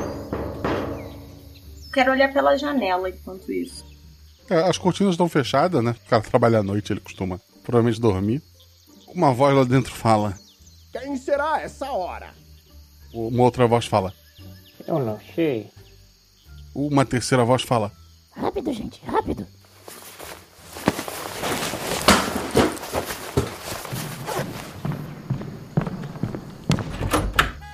Um rapaz abre a porta. O lugar é quente, é, é o Texas, né? E tá próximo do verão. Mas ele usa um casaco pesado e tal. Ele tá com um boné do posto, boné do Texaco, né? Antes de mais nada, Ana e Roy rola dois dados cada um. Que a invisibilidade vai ser testada à prova agora. 6 e 3. Ai, 3 é meu atributo, obrigada. Meu Deus do céu! 6 e 5 pela terceira vez consecutiva!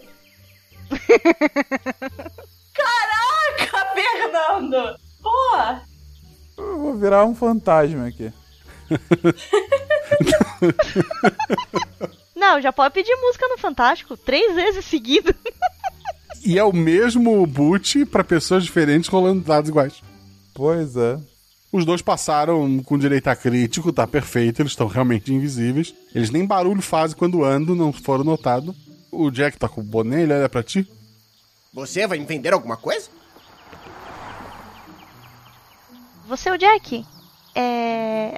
Eu sei que isso pode parecer confuso, mas é, dois cavalos e uma corda não derrubam um tiranossauro? E eu olho pra ele com aquela cara assim meio de. Me perdoe, mas foi o que me mandaram falar, né?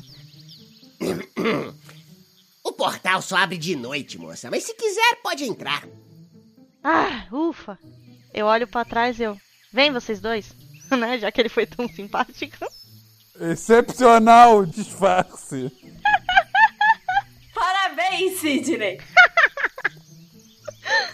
Ele se abraça assim. Que dois? Ah, então, é uma longa história. Hoje meu dia tá bem confuso. Um mago maluco com uma escova de dente apareceu na minha casa e mandou a gente falar com você e a gente não sabia se você ia ter medo da gente ou não. E os meus dois amigos estão invisíveis. Isso faz algum sentido pra você?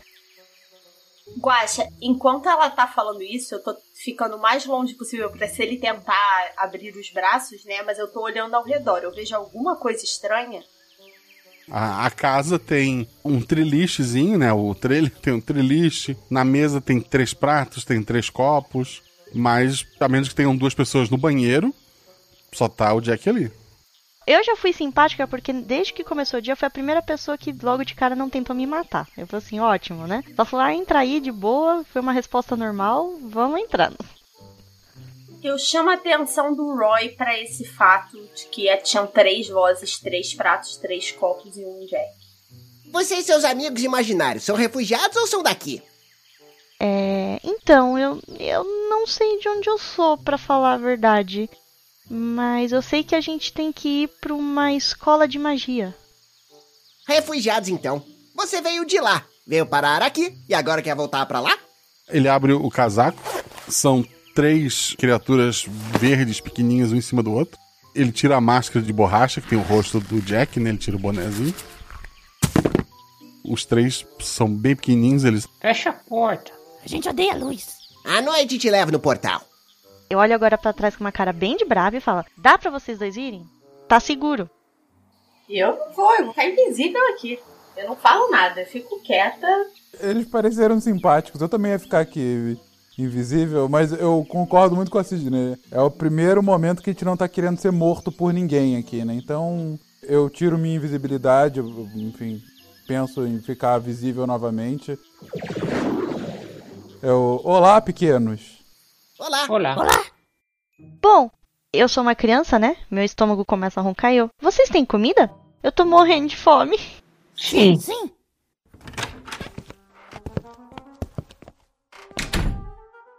Ele serve uma gororoba ali pra vocês? Parece comestível, Comestível, sim. mas não bonita. Não é bonito. Tá, eu tô com fome, eu vou comer assim mesmo. Ok. É salgado e tem um gosto estranho, mas ok. Se eu falar, eles me escutam? Escuta. Não sei se eu apareço ou não apareço, ainda tô. Eu sou muito franco e pergunto: quem são vocês, pequenos? Somos Jack. Todos vocês se chamam Jack? Agora sim. A gente cuida do portal, vende umas coisas. Protege a loja à noite. E por que, que vocês chamaram a gente de refugiados? Porque a gente não é desse mundo. Nem vocês, né? Por isso é a escola de magia. Ah. E de que mundo a gente é? Existem dois mundos. Vocês não são desse. Ah, então quem sabe de magia é de outro mundo. Isso, as pessoas aqui não fazem magia. Não sem itens mágicos. Mas não existem muitos itens mágicos por aí. Ah, então se alguém tiver acesso, consegue fazer. Precisaria de treino. De objetos poderosos. Em teoria, sim. Vocês já ouviram falar de um, um moço um tanto quanto esquisito chamado Merlin? Da história do Arthur? Nós vimos o filme. Tem um seriado também. É péssimo. Eu gosto do seriado. É, Não, é um que antes se chamava. Qual era o nome mesmo que ele falou? Era com D. Dumbi, Dumbi qualquer coisa. É Dumbi, Dumbledore. É. Era algo assim do gênero. Ah, vocês estão confundindo. O mago que é a cara do Dumbledore é o Gandalf. Isso mesmo. Ok. Eu olho assim, não sei quem é Gandalf, né? Eu olho assim pro Roy, tipo. Ah, ok, né? Também não faço ideia. E vocês já ouviram falar de uma tal de Dona Laodiceia? E eles se olham. Não. Não. Ok. É, e é normal existir crocodilos que invadem casa tentando matar os outros, andando em duas patas? Porque a gente teve que enfrentar um hoje e não foi muito legal. Um monstro aqui nesse mundo? Sim, ele invadiu o orfanato onde a gente morava. Estranho. Estranho. Esse mundo costuma ser mais chato. Pois é. Pois é. É, vocês foram pra essa escola de magia também? Vocês estudaram lá? Você sabe dizer o que, que a gente vai encontrar por lá? A gente é Goblin, moça. E. Desculpa, eu realmente não entendo nada desse mundo. Eles nunca aceitariam a gente na escola. Ah, então não é um ambiente muito legal, né? Pra gente, não. Pra vocês devem ser. E por que, que vocês precisam ficar protegendo o portão? Tem muitos que tentam ficar entrando nele? Sabe qual a grande dificuldade em morar em dois mundos? Ah. Câmbio. É impossível trocar dólares por moedas de prata. Trabalhando pros dois mundos em um mesmo turno e lugar, isso deixa de ser um problema. Isso é inteligente. Obrigado. Eu olho assim. Eu também não consigo ver onde tá a Ana, né? Não, não consegue ver. Eu, Ana, você vai continuar invisível? A comida não, não é o que a gente tá acostumado, mas dá pra comer. E eu sei que você também deve estar com fome. A gente não comeu nada o dia inteiro. Tô bem aqui, obrigada. Os goblins se olham. A invisível é a Ana? É, eu vou continuar por aqui, mas eu continuo tendo uma pergunta, já que vocês já me ouviram. É, por que que precisa de uma proteção pra esse portal e o que que dois cavalos e uma corda tem a ver com um dinossauro? É uma senha. De uma história antiga. Tem um desfiladeiro aqui próximo que dizem que uma vez duas pessoas tentaram derrubar um dinossauro. Quem teria esse plano tão único? Pois é. Por isso virou lenda. Eu ainda não entendi. É, por que tem um portal protegido? Ah, muito tempo atrás nosso povo veio pra cá fugindo de um grande mal do nosso mundo. E agora que tudo se resolveu, nós voltamos pra casa. Mas às vezes alguém precisa resolver algo por aqui. Às vezes tem gente que precisa entrar ou sair de maneira discreta. E a gente ajuda essas pessoas. E que horas o portal abre mesmo? Meia-noite ele abre. E fica aberto até as 4 horas da manhã. Tem um livrinho pra eu ler, não? Eles apontam pra uma estante, tem alguns livros assim. Eu vou ainda invisível fazer uma coisa meio Matilda, sabe? Vou lá, escolho um livro, fico sentadinha folheando o livro invisível ainda. Eles não parecem ligar muito pro livro voando. Eles começam a falar um pro outro. Vai, fala. Fala, Moji. Mas o nome tá errado. Um deles levanta. Ana. Oi?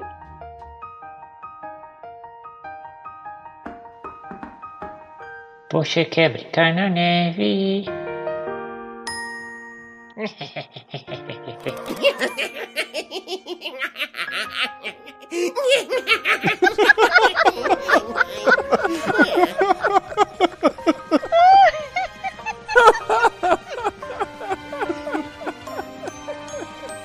Eu faço um livro sair voando, assim, taco o livro na cabeça de um deles.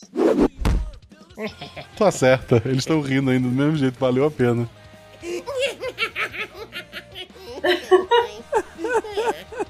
Eu, eu, personagem, estamos rindo, né?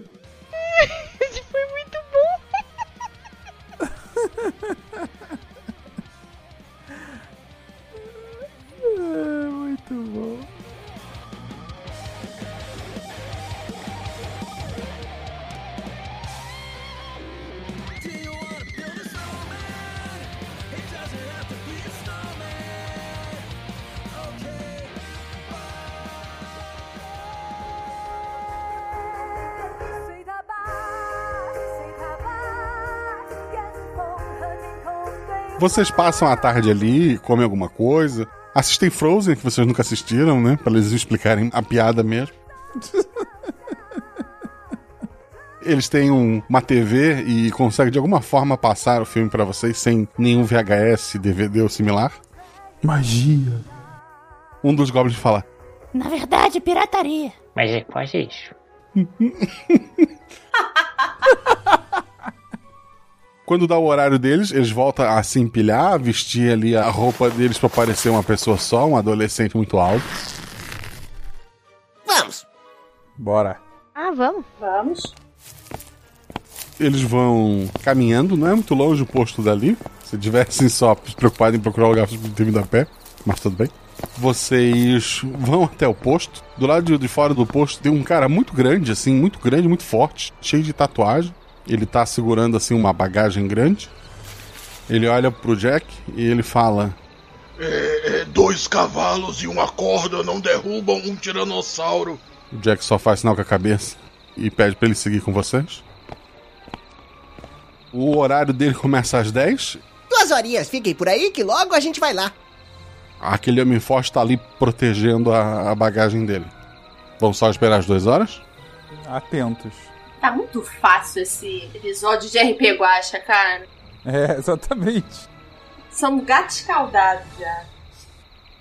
Não tem nada aí em volta que a gente possa fazer? Não tem mais ninguém pa- passeando? É um posto de gasolina no meio do nada à noite. Tem um cara mal encarado segurando um pacote grande, que também tem a senha que vocês têm, fora isso, nada. Eu continuo invisível, feliz da vida. Você tá invisível até agora? Tô. Caraca. Próximo da meia-noite, entra uma mulher muito bonita dentro do posto, né? Ela chega pro rapaz e ela fala: Dois cavalos e uma corda não derrubam um tiranossauro. faz só sinal com a cabeça e ela olha pra vocês. Movimentado hoje, né? Não é verdade? Vão a passeio. Estão aprontando o quê? Ah, estamos por aí, né? Voltando pra casa. Vocês são gnomos disfarçados. Estamos aqui de boa, voltando pro colégio, voltando da escola, né? A gente tava aqui de, de boa nesse mundo. Ah, ok. Por que ela tá invisível? Ela tem probleminha, pode ignorar ela. Tranquilo. Você consegue me ver? Vejo sim, desculpe. Você consegue me ver? Eu sou uma fada, eu enxergo magia, desculpa. Como é que você consegue me ver? Ninguém conseguiu me ver até agora. Não quis te ofender. É uma magia muito boa. Não, tá ligado. Como assim? Tem alguém disfarçado aqui?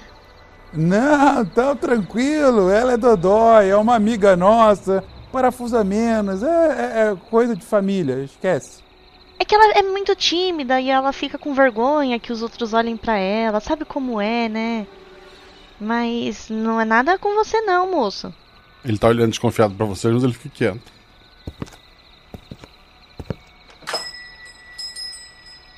O Jack então fala: Opa, meia-noite, tá na hora. Bora.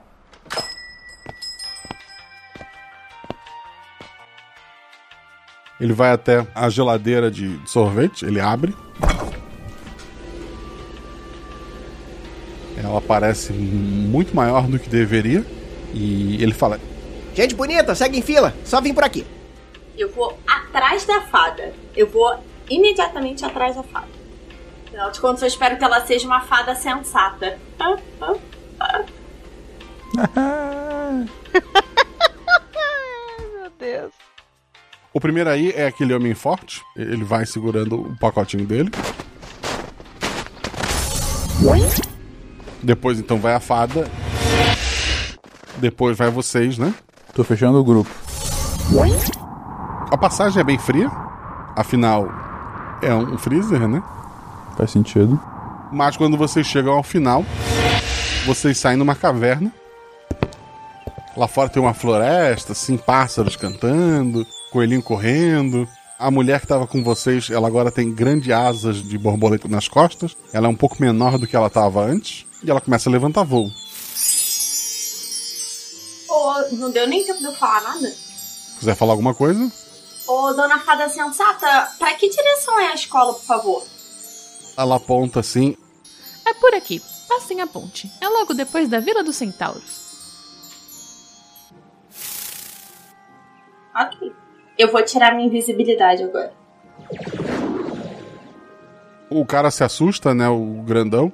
Ele tá mais assim. Dentes maiores, as tatuagens tão, parecem mais tribais. Ele olha pra vocês. Ei, ei, ei, é chocolate isso aqui, tá bom? É chocolate, cara.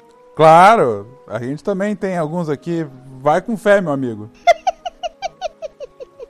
Só dou de ombro, tipo assim, por que, que você me deu essa informação, colega? Vocês vão seguir o caminho que a fada indicou? Eu pego a bola de cristal e tento visualizar novamente a escola. A mesma escola que tinha visto antes, né? Eu tinha visualizado uma escola, não sei se era a escola correta. É, então, não aparece nada na esfera. Ok. Vamos andar, Roy. Pode ser que aqui nesse mundo essa esfera não tenha o mesmo poder. Vamos ver onde é que dá, ué. Começa a ficar um pouquinho preocupado, mas vou mandar. A gente já chegou tão longe mesmo? Eu vou pegar minha varinha e eu quero pôr mini asinhas no meu pé, estilo Sakura Card Captors. Pra eu não ter que andar e dar uma voadinha assim, só uma plainada, sabe? Eu não quero altos voos, não. Quero só não ter que botar o pé no chão. Meu Deus, isso pode dar tão errado. Por isso que eu falei pequenas asas no pé. Dois dados. 4 e 2, um acerto e um erro. Ok. Tu tem pequenas asas no teu pé, elas não têm força pra levantar o teu corpo, mas elas estão lá batendo, fazendo efeito zero. Tá, tá bonito. Estão estilosos pra caraca. O importante é ter estilo. Podia ter dado muito certo, muito errado e eu tô só estilosa, tá ótimo. Eu tenho 15 anos. Imagina eu com 15 anos um tênis de asinha no pé, batendo. Caraca! Zerei. Vocês vão andando até o lugar onde deveria ter a ponte, aquela ponte de corda, né, e madeira.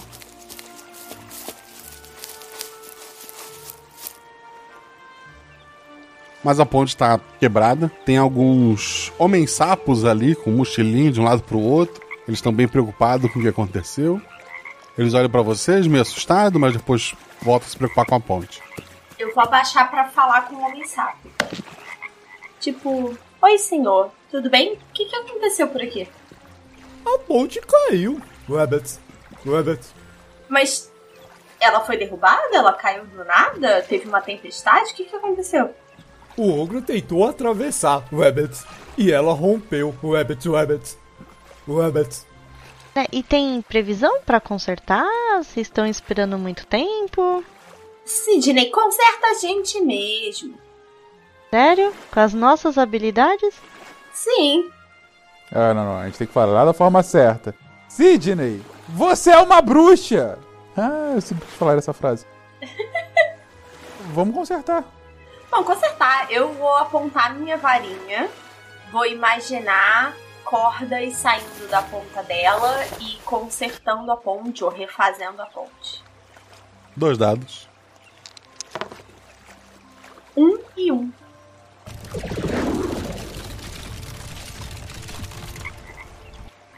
Ok, a ponte tá lá. Viu, Sidney? É só fazer. Não precisa ficar esperando dos outros. Ah, claro. Da última vez foi só fazer também. E aí a varinha pegou fogo. Antes de tentar atravessar ou fazer alguma coisa, eu jogo uma pedra na ponte pra ver se ela se mantém.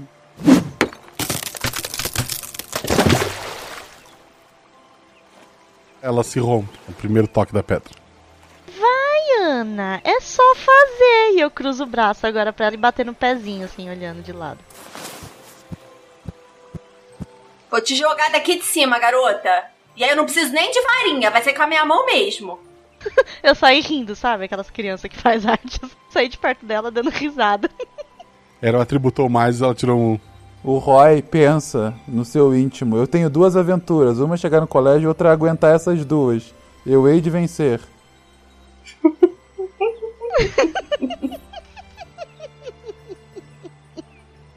Sidney, mostra pra Ana que você é melhor do que ela e faz essa ponte ficar bem. Boa.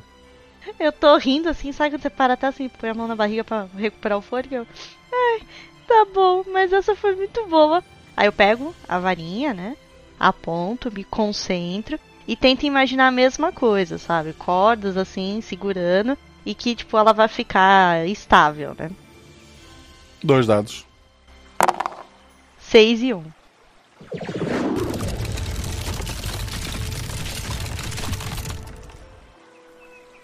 Consertou? Voltou ao normal? Voltou, parece tão boa quanto a que foi construída antes. E aí? Eu vou jogar uma pedrinha. A pedra acerta a ponte, mas dessa vez ela fica. Eu olho assim pra Ana e falo: É só fazer, Ana. Então agora vai, atravessa, meu amor. Eu olho assim pra ela, né? Com a cabeça toda empertigada, né? Viro, andando assim. Mas, tipo, quando eu chego perto da ponte, sabe quando você dá aquela hesitada, né?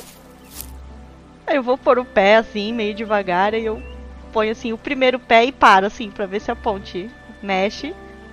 Acontece alguma coisa. Tá lá a ponte firme.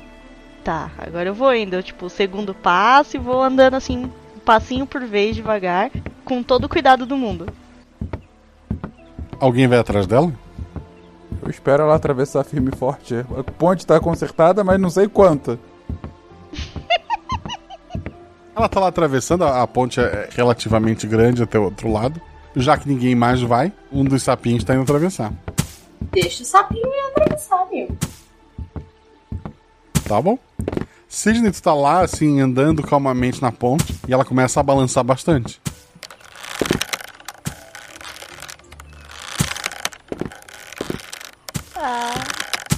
Porque sapinhos não andam, eles pulam. Ele vem pulando e aí a ponte tá balançando, rola dois dados. Agora é ação física, que eu sou péssima. Dois e dois! Dois e dois! Caraca!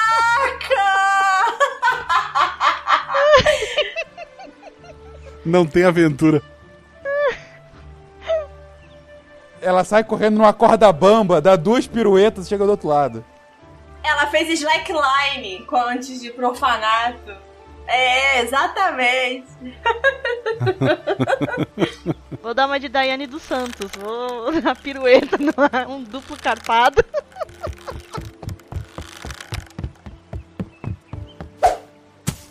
Ok, a Sidney atravessa junto com alguns dos sapinhos que passaram também pulando. Sobrou só vocês dois do outro lado.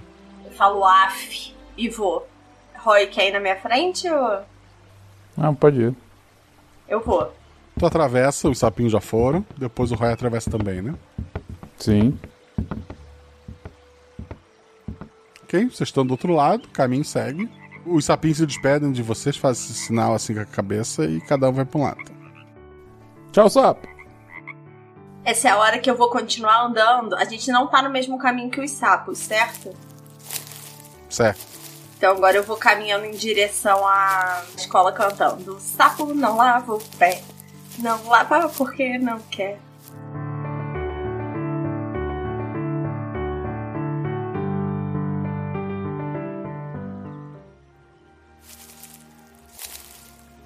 Vocês estão caminhando ali pelo caminho, vocês notam mais à frente assim alguma fumaça, né? Por cima das árvores, vocês vão seguindo?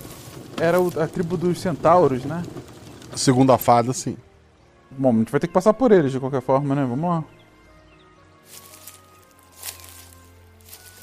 A estrada termina no grande portão. Lá em cima tem dois centauros, assim, com arco e flechas. Alto lá! Olá, amigos centauros. O que querem aqui? Nós queremos apenas atravessar para a escola que tá lá nos esperando. Vocês são magos aprendizes. Sim. Façam uma magia então. Façam o quê? Um truque. Um truque? Eu eu pego a minha varinha e penso em aparecer flores da ponta dela, sabe? A coisa mais mágica. É, enfim, é um truque. Ok, é algo bobo e inofensivo, tu consegue sem rolar dados. Eu encosto o meu anel no chão e eu faço o chão brilhar. Ok, isso é um pouco mais difícil, rolar dois dados. Ah, porra, guacha. O chão vai sumir e ela vai cair num buraco. Quanto é que tirou? 5 e 6. O chão tá brilhando bastante, assim, e todos eles olham pra Sidney. Ter consertado a ponte lá atrás não conta? Ai, tá bom. Pego o anel e imagino que eu estou ficando invisível. Dois dados. 5 e 2. Ah! Tá muito fácil. Ok. Ela desaparece. Os dois centauros bate palma lá em cima, fazem sinal e os portões se abrem. Obrigada. Obrigado, amigos. Vamos lá. A cidade parece uma, uma cultura meio tribal ali. O povo é completamente todos ali são centauros, né? Eles estão de um lado pro outro, separando frutas. Eles olham assim para vocês, meio maravilhados. São pessoas com roupas muito diferentes, né? São pessoas diferentes. Vocês atravessam a, a tribo ali, tá o outro portão lá atrás está aberto. Vocês vão embora direto, é isso? O caminho era pra atravessar, né? De um lado pro outro. Isso. Então é isso. Vocês atravessam outro portão, continuam seguindo o caminho. Começam a ver de longe, assim, uma montanha, em que a parte de cima da montanha é como se fossem torres, né? Espigões. Vocês vão se aproximando dela. Sim. Ao se aproximarem dessa montanha, próxima à base dela tem uma grande porta. Essa porta tem alguns símbolos na, na própria porta. Parecem ser móveis, como se fosse um grande cadeado desses de, de senha, né? E tem uma placa pouco mais à frente dessa porta escrita no idioma que vocês não entendem. E eu encosto meu anel na placa. Lendo aquilo, eu tento entender. Usando o poder do anel, eu tento entender o que tá lá dizendo. Dois dados, teu atributo ou mais. Eu vou ficar burro, eu não vou entender mais português. 5 e 5, puta que pariu! Eu virei um poliglota automática.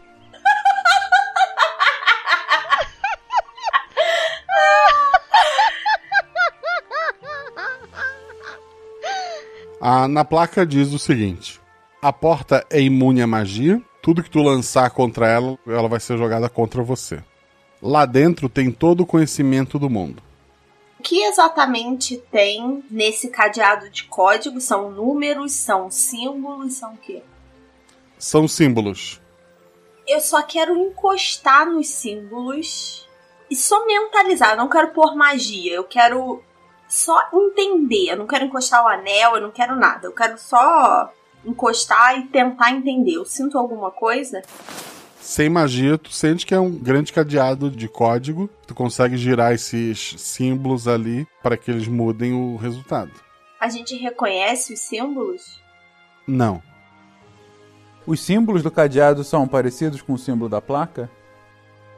Não. Tem um símbolo de um gato, tem todo tipo de símbolo possível. Tu dá uma mexida assim nele para mudar.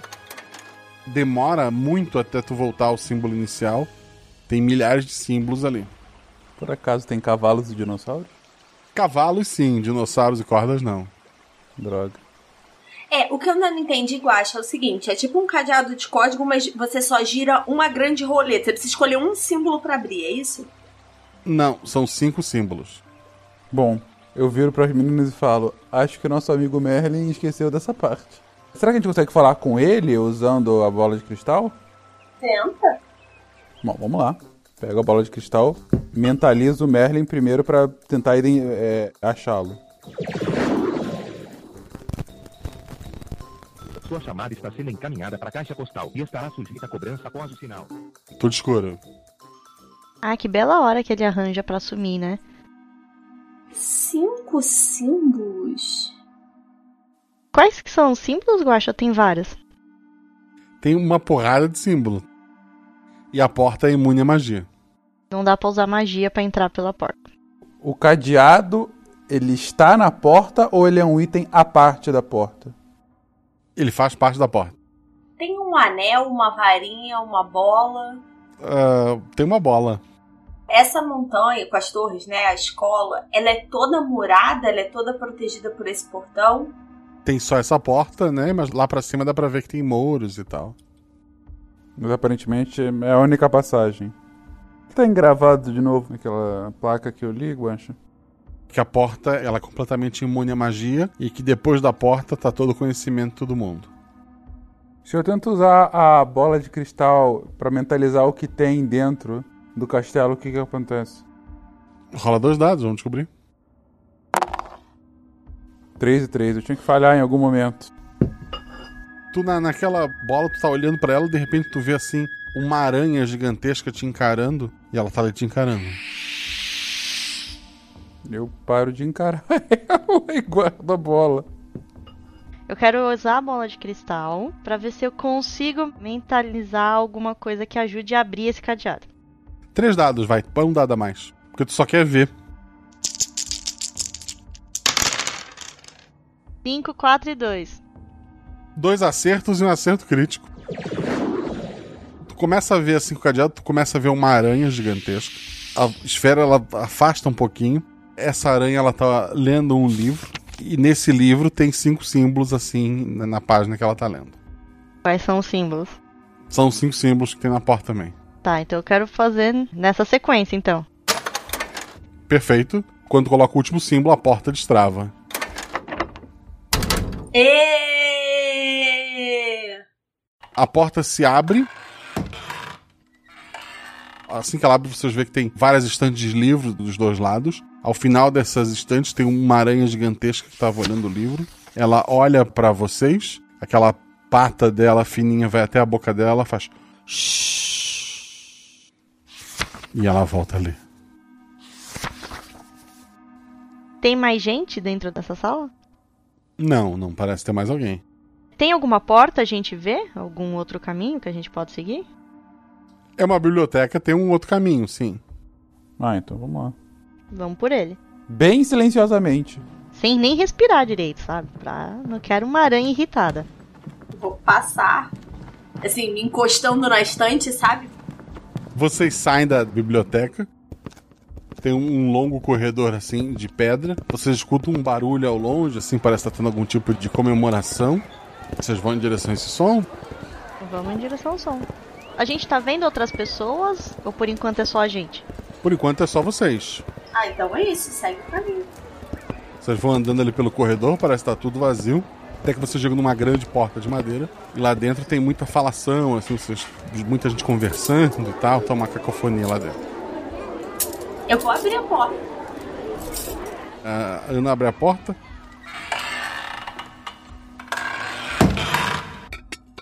Todo mundo que estava conversando nas mesas para, olha para vocês. Tem uma garotada assim em várias mesas grandes. Eles estavam comendo. Tem um pessoal que está sentado numa parece uma mesa de honra.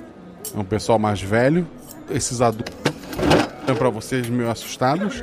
E a, a mulher que estava no, no meio dessa mesa, ela é, é uma mulher alta, assim, cabelo branco, a pele bem escura. Ela olha para vocês. Quem são vocês? O que fazem aqui? Olá, eu me chamo Roy, também conhecido como o incrível jacaré invisível demoníaco. É, um tal de Merlin apareceu onde a gente morava e mandou a gente vir aqui. Todo mundo se olha. Merlin. Você conhece um Merlin? Eu nunca ouvi falar. Ai, Merlin, nós é, fomos mandados pra cá porque aparentemente alguém aqui deve um favor ao nosso tataravô. Eles estão se olhando assim, meio assustado.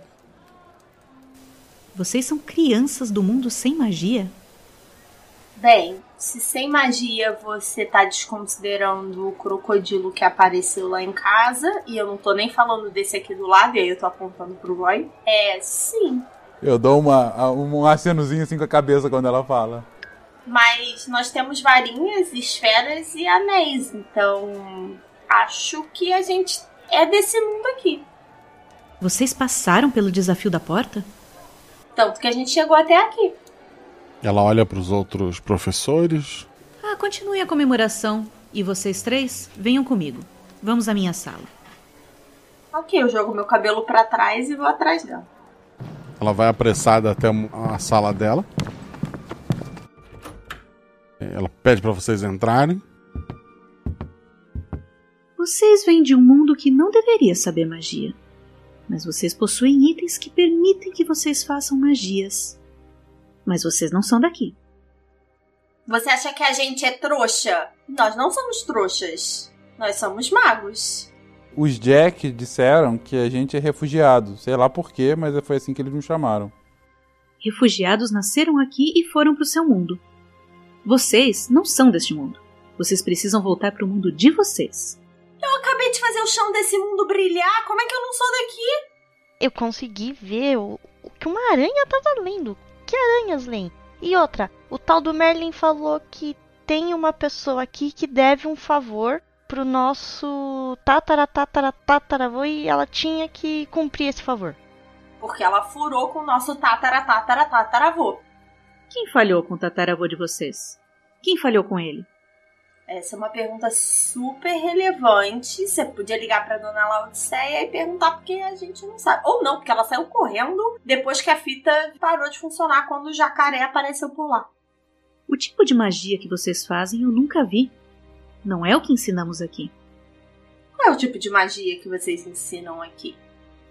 Usando a energia da nossa centelha. E isso vocês não têm. Como é que você sabe que a gente não tem? Porque eu estou vendo.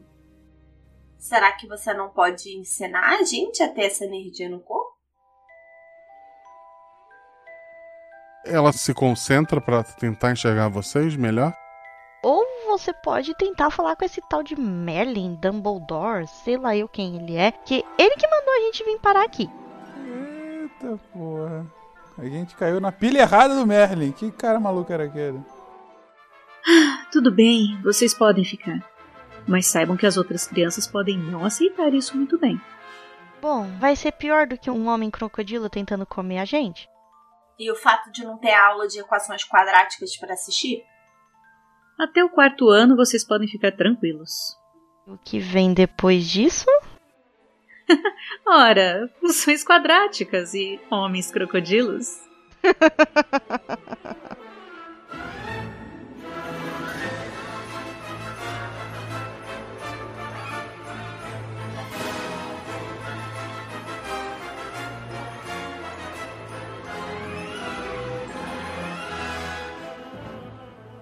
Escudo do mestre. Escudo mestre é aquela proteção de madeira ou papel que o mestre usa para esconder suas anotações e lançamento de dado. Mas aqui eu baixo essa estrutura e conto para vocês tudo o que aconteceu no episódio. Esse episódio surgiu de uma coisa muito simples. Muitos pedidos de uma aventura estilo Harry Potter, e eu tava só segurando, deixando isso pra frente, não via um motivo. Até que a Isa, que jogou essa aventura, me mandou uma mensagem no WhatsApp dizendo: é, Ontem foi meu aniversário e eu queria jogar como presente. Então, já culpado por ter deixado passar a data do aniversário dela, é, eu lembrei que, que ela gosta de, de Harry Potter. Ela já gravou alguns contrafactuais lá no Portal Deviante sobre. E lembrei que o Fencas é muito fã. E, obviamente, a Fernanda, que faz parte lá do Estação 21, que já foi num passado a Estação 93 Quartos. Então eu chamei esses três numa aventura, obviamente, não não chega a ser, abro muitas aspas aqui, Harry Potter, porque ela não conta a história deles na escola, e sim de como eles chegam até lá. Eu acabo explorando vários conceitos que talvez tenham a ver com outros episódios. Eu vou deixar vocês fazerem suas perguntas aqui no post e eu respondo no Guaxaverso na quinta-feira que vem, onde eu vou ler seus comentários e respondê-los. Uma novidade é que agora eu tô respondendo esses comentários lá na Twitch. Por enquanto, enquanto eu não consigo meu nome de volta, tá como Marcelo Guaxinim com dois M's. Marcelo Guaxinim e repete o M no final. Já segue lá, fica de olho. Na terça-feira eu vou fazer a leitura dos comentários desse episódio. Então corre lá, deixa seus comentários e não deixe de prestigiar essa leitura ao vivo. Lá eu vou jogar algumas coisas, pretendo jogar RPG também. Para isso eu preciso dar uma melhorada no meu computador. Eu espero que quando esse episódio esteja publicado eu já tenha conseguido isso, né? Mas então segue lá, porque essa leitura vem. Talvez a leitura de quem fez as vozes do episódio te dê algumas dicas para te saber para onde ir nas suas perguntas. Embora eu ache que você que escuta é, todos os episódios e fica aí com o seu novelo de lã, já deve ter sacado algumas coisas. Uma coisa muito importante, nós temos um patronato, um padrinho. Você pode ir lá no PicPay, procura por RP Guacha. Você pode assinar por ali pelo seu aplicativo do PicPay. Ou então, vai no site do Padrim, procura por RP Guacha. Os links estão aqui no post. Apoiando um real, você está ajudando a gente a pagar a edição. A partir de 10 reais, você recebe o episódio antes. Esse episódio sai na quinta-feira para todo mundo no feed, mas sai segunda-feira para os padrinhos. Lá tem um grupo maior onde se discute vários temas, é, vários temas mesmo, e vários grupos menores onde se discute os spoilers de episódios, onde se discute. Tem um grupo só das meninas, tem um grupo do pessoal além do arco-íris, tem o grupo do pessoal dos idiomas, tem um grupo do pessoal dos perrengues doméstico, tem um monte de coisa. Então, dá uma olhada lá. Se possível, apoia a gente e você vai ter uma série de vantagens. A maior delas é manter esse projeto vivo e forte.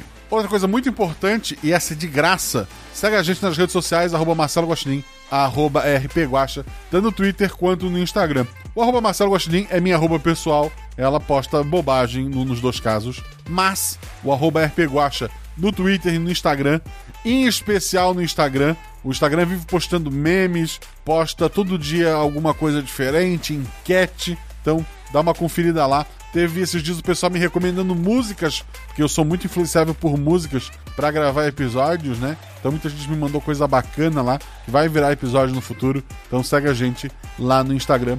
E só de ter os numerozinhos crescendo, eu já fico muito feliz. Já ajudo a ter patrocínio para episódios extras, é, me ajuda. Eu tô tentando trocar o computador para poder mestrar via Twitch e eu pedi desconto para um monte de marca e elas todas me ignoraram. Se você me seguisse, talvez, talvez, talvez, sei lá, 10 reais de desconto elas tinham me dado. Então, vamos lá, segue a gente nas redes sociais. Não custa nada e é bem divertido, gente.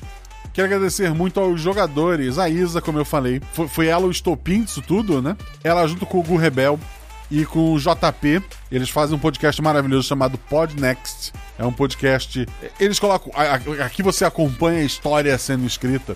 Eles falam de, de política, em especial internacional, de economia, é, um pouco de cultura pop. É, é bem bacana. O JP vocês devem conhecer, porque ele é conhecido lá do Nerdcast. E o Rebel, ele, é- ele é conhecido ah, pelo xadrez verbal, por ser uma pessoa muito ativa na- no Twitter, né, nas redes sociais. E por ser uma pessoa maravilhosa, ele escuta o RP Gosta. Eu devo um convite a ele para jogar uma aventura, mas não vou prometer nada porque eu tô com uma lista de promessas maior que a do Papai Noel. Outra pessoa maravilhosa que estava aqui é a Fernanda. Como eu falei antes, a Fernanda fazia, pa- ela fazia parte. Ela faz parte do mesmo podcast ainda, né? É, antes o podcast chamava Est- Estação 93 Quartos. Hoje ele se chama Estação 21. Ele é um podcast colaborativo. Ele está sediado atualmente lá no Leitor Cabuloso. E se antes o Estação 93 Quartos era sobre Harry Potter, o Estação 21 é sobre mundos nerds, sobre outros mundos da literatura, do cinema.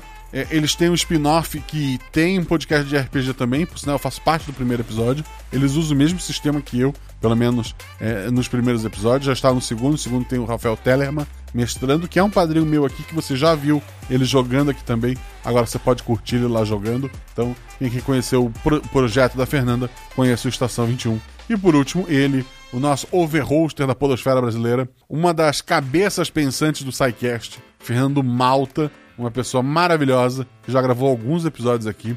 E ele faz parte lá do, do SciCast, né? Que é o carro-chefe do, do Portal Deviante, que eu faço parte também. Eu gravei mais que ele, inclusive, queria deixar isso registrado. Muito obrigado, muito obrigado pela participação desses três. Amo muito vocês. Esse episódio teve a edição do Gustavo Lourençon. O Gustavo tem um podcast de RPG também, que é o Redfoot RPG. Ele é um editor maravilhoso. Quem precisa de edição pode falar com ele, né? Eu recomendo. Ah, agradeço muito por todos os episódios que ele editou aqui. O episódio teve a revisão da Deb Cabral, minha querida amiga que está lá do, do- na, na Europa, e o Felipe Xavier, meu outro grandíssimo amigo que está aqui em Minas. Então, essas duas pessoas em pontos diferentes do, do- do mundo, uma comendo pão de queijo, outra sonhando com pão de queijo, elas revisaram esse, esse episódio. Sou muito grato a eles. Então, muito obrigado a vocês. O RP Guacha tem canecas, então se você quiser comprar nossas canecas para ajudar, vai lá na Mundo Fã. Tem quatro modelos, três do Cavaleiros do Bicho e um dos teóricos do Guacha Verso. Dá uma olhada lá, tem um link no post. Além disso, a gente tem cupom de desconto da Representarte, plaquinha é, essas de nerd, de decoração ou, ou mesmo de, de outros temas. Dá uma olhada lá, usa Guacha para ganhar o desconto. Editora Chá, tem muitos livros maravilhosos lá. Gostou de alguma coisa? Usa a Guacha que tu ganha desconto. Geek Inventário, essa é a lojinha da Sabrina Palma lá no Instagram. Gostou de alguma coisa? Fala que veio pelo RP Guacha, você ganha desconto. MeuRPG.com, grid de batalha, escudo do mestre. Gostou de alguma coisa? O código Guacha que você ganha desconto. Caverna do DM, a loja de miniaturas. É excelente por um preço justo. Ele faz uma impressora 3D, o Dresler, né? Pode comprar ela tanto é, em resina quanto ela pintada. Então dá uma conferida lá. Outra vantagem que eu esqueci de falar pra vocês: quem é padrinho grava vozes dos NPCs. Então quero agradecer muito a Agatha, que fez a voz da, da Texana, sendo loja de conveniência, ao Wilson Negreiros, que fez o Centauro Vigia, ao Goblin número 1, que foi feito pelo Danilo Battistini, Assinem, sim, é Assinem, feito pela Shelley Poison, a Fada, que encontra com eles lá no, no- na, na estação, foi feito pela Ana Neves. O Bandido foi feito pelo Douglas Ramos. O adolescente que atendia na loja lá, o Guardião do Dia, por um cara que eu sou muito fã da voz, pelo Evson, que gravou comigo lá ah, os três episódios com o pessoal da RPG Next, né? Muito obrigado, Evson. O Orc foi feito pelo J. Santos, tem uma voz maravilhosa também. Um professor aleatório lá no final foi feito pelo Guilherme Vigneron de Oliveira. O Goblin número 2, o nosso Jack, foi feito pelo Ramon, lá do SciCast também. O Texano foi feito pelo Felipe Xavier. Outra voz de professor foi feita pela Fabiola Belão. O último do- dos Goblins, do Jack, foi feito pelo Mike. E o Homem-Sapo foi feito pelo Victor Hugo. Todas as pessoas são padrinhos. Por sinal, os jogadores são padrinhos também. Isa, Fernanda e Fencas. Quero agradecer muito esses três. Agradecer a quem gravou voz. Agradecer a você que é nosso padrinho. E a você que ouviu até o final. Rola em 6, rola em 20. Mas tudo errado rola no chão. Que apaga o fogo e diverte. Beijo no coração de vocês, gente.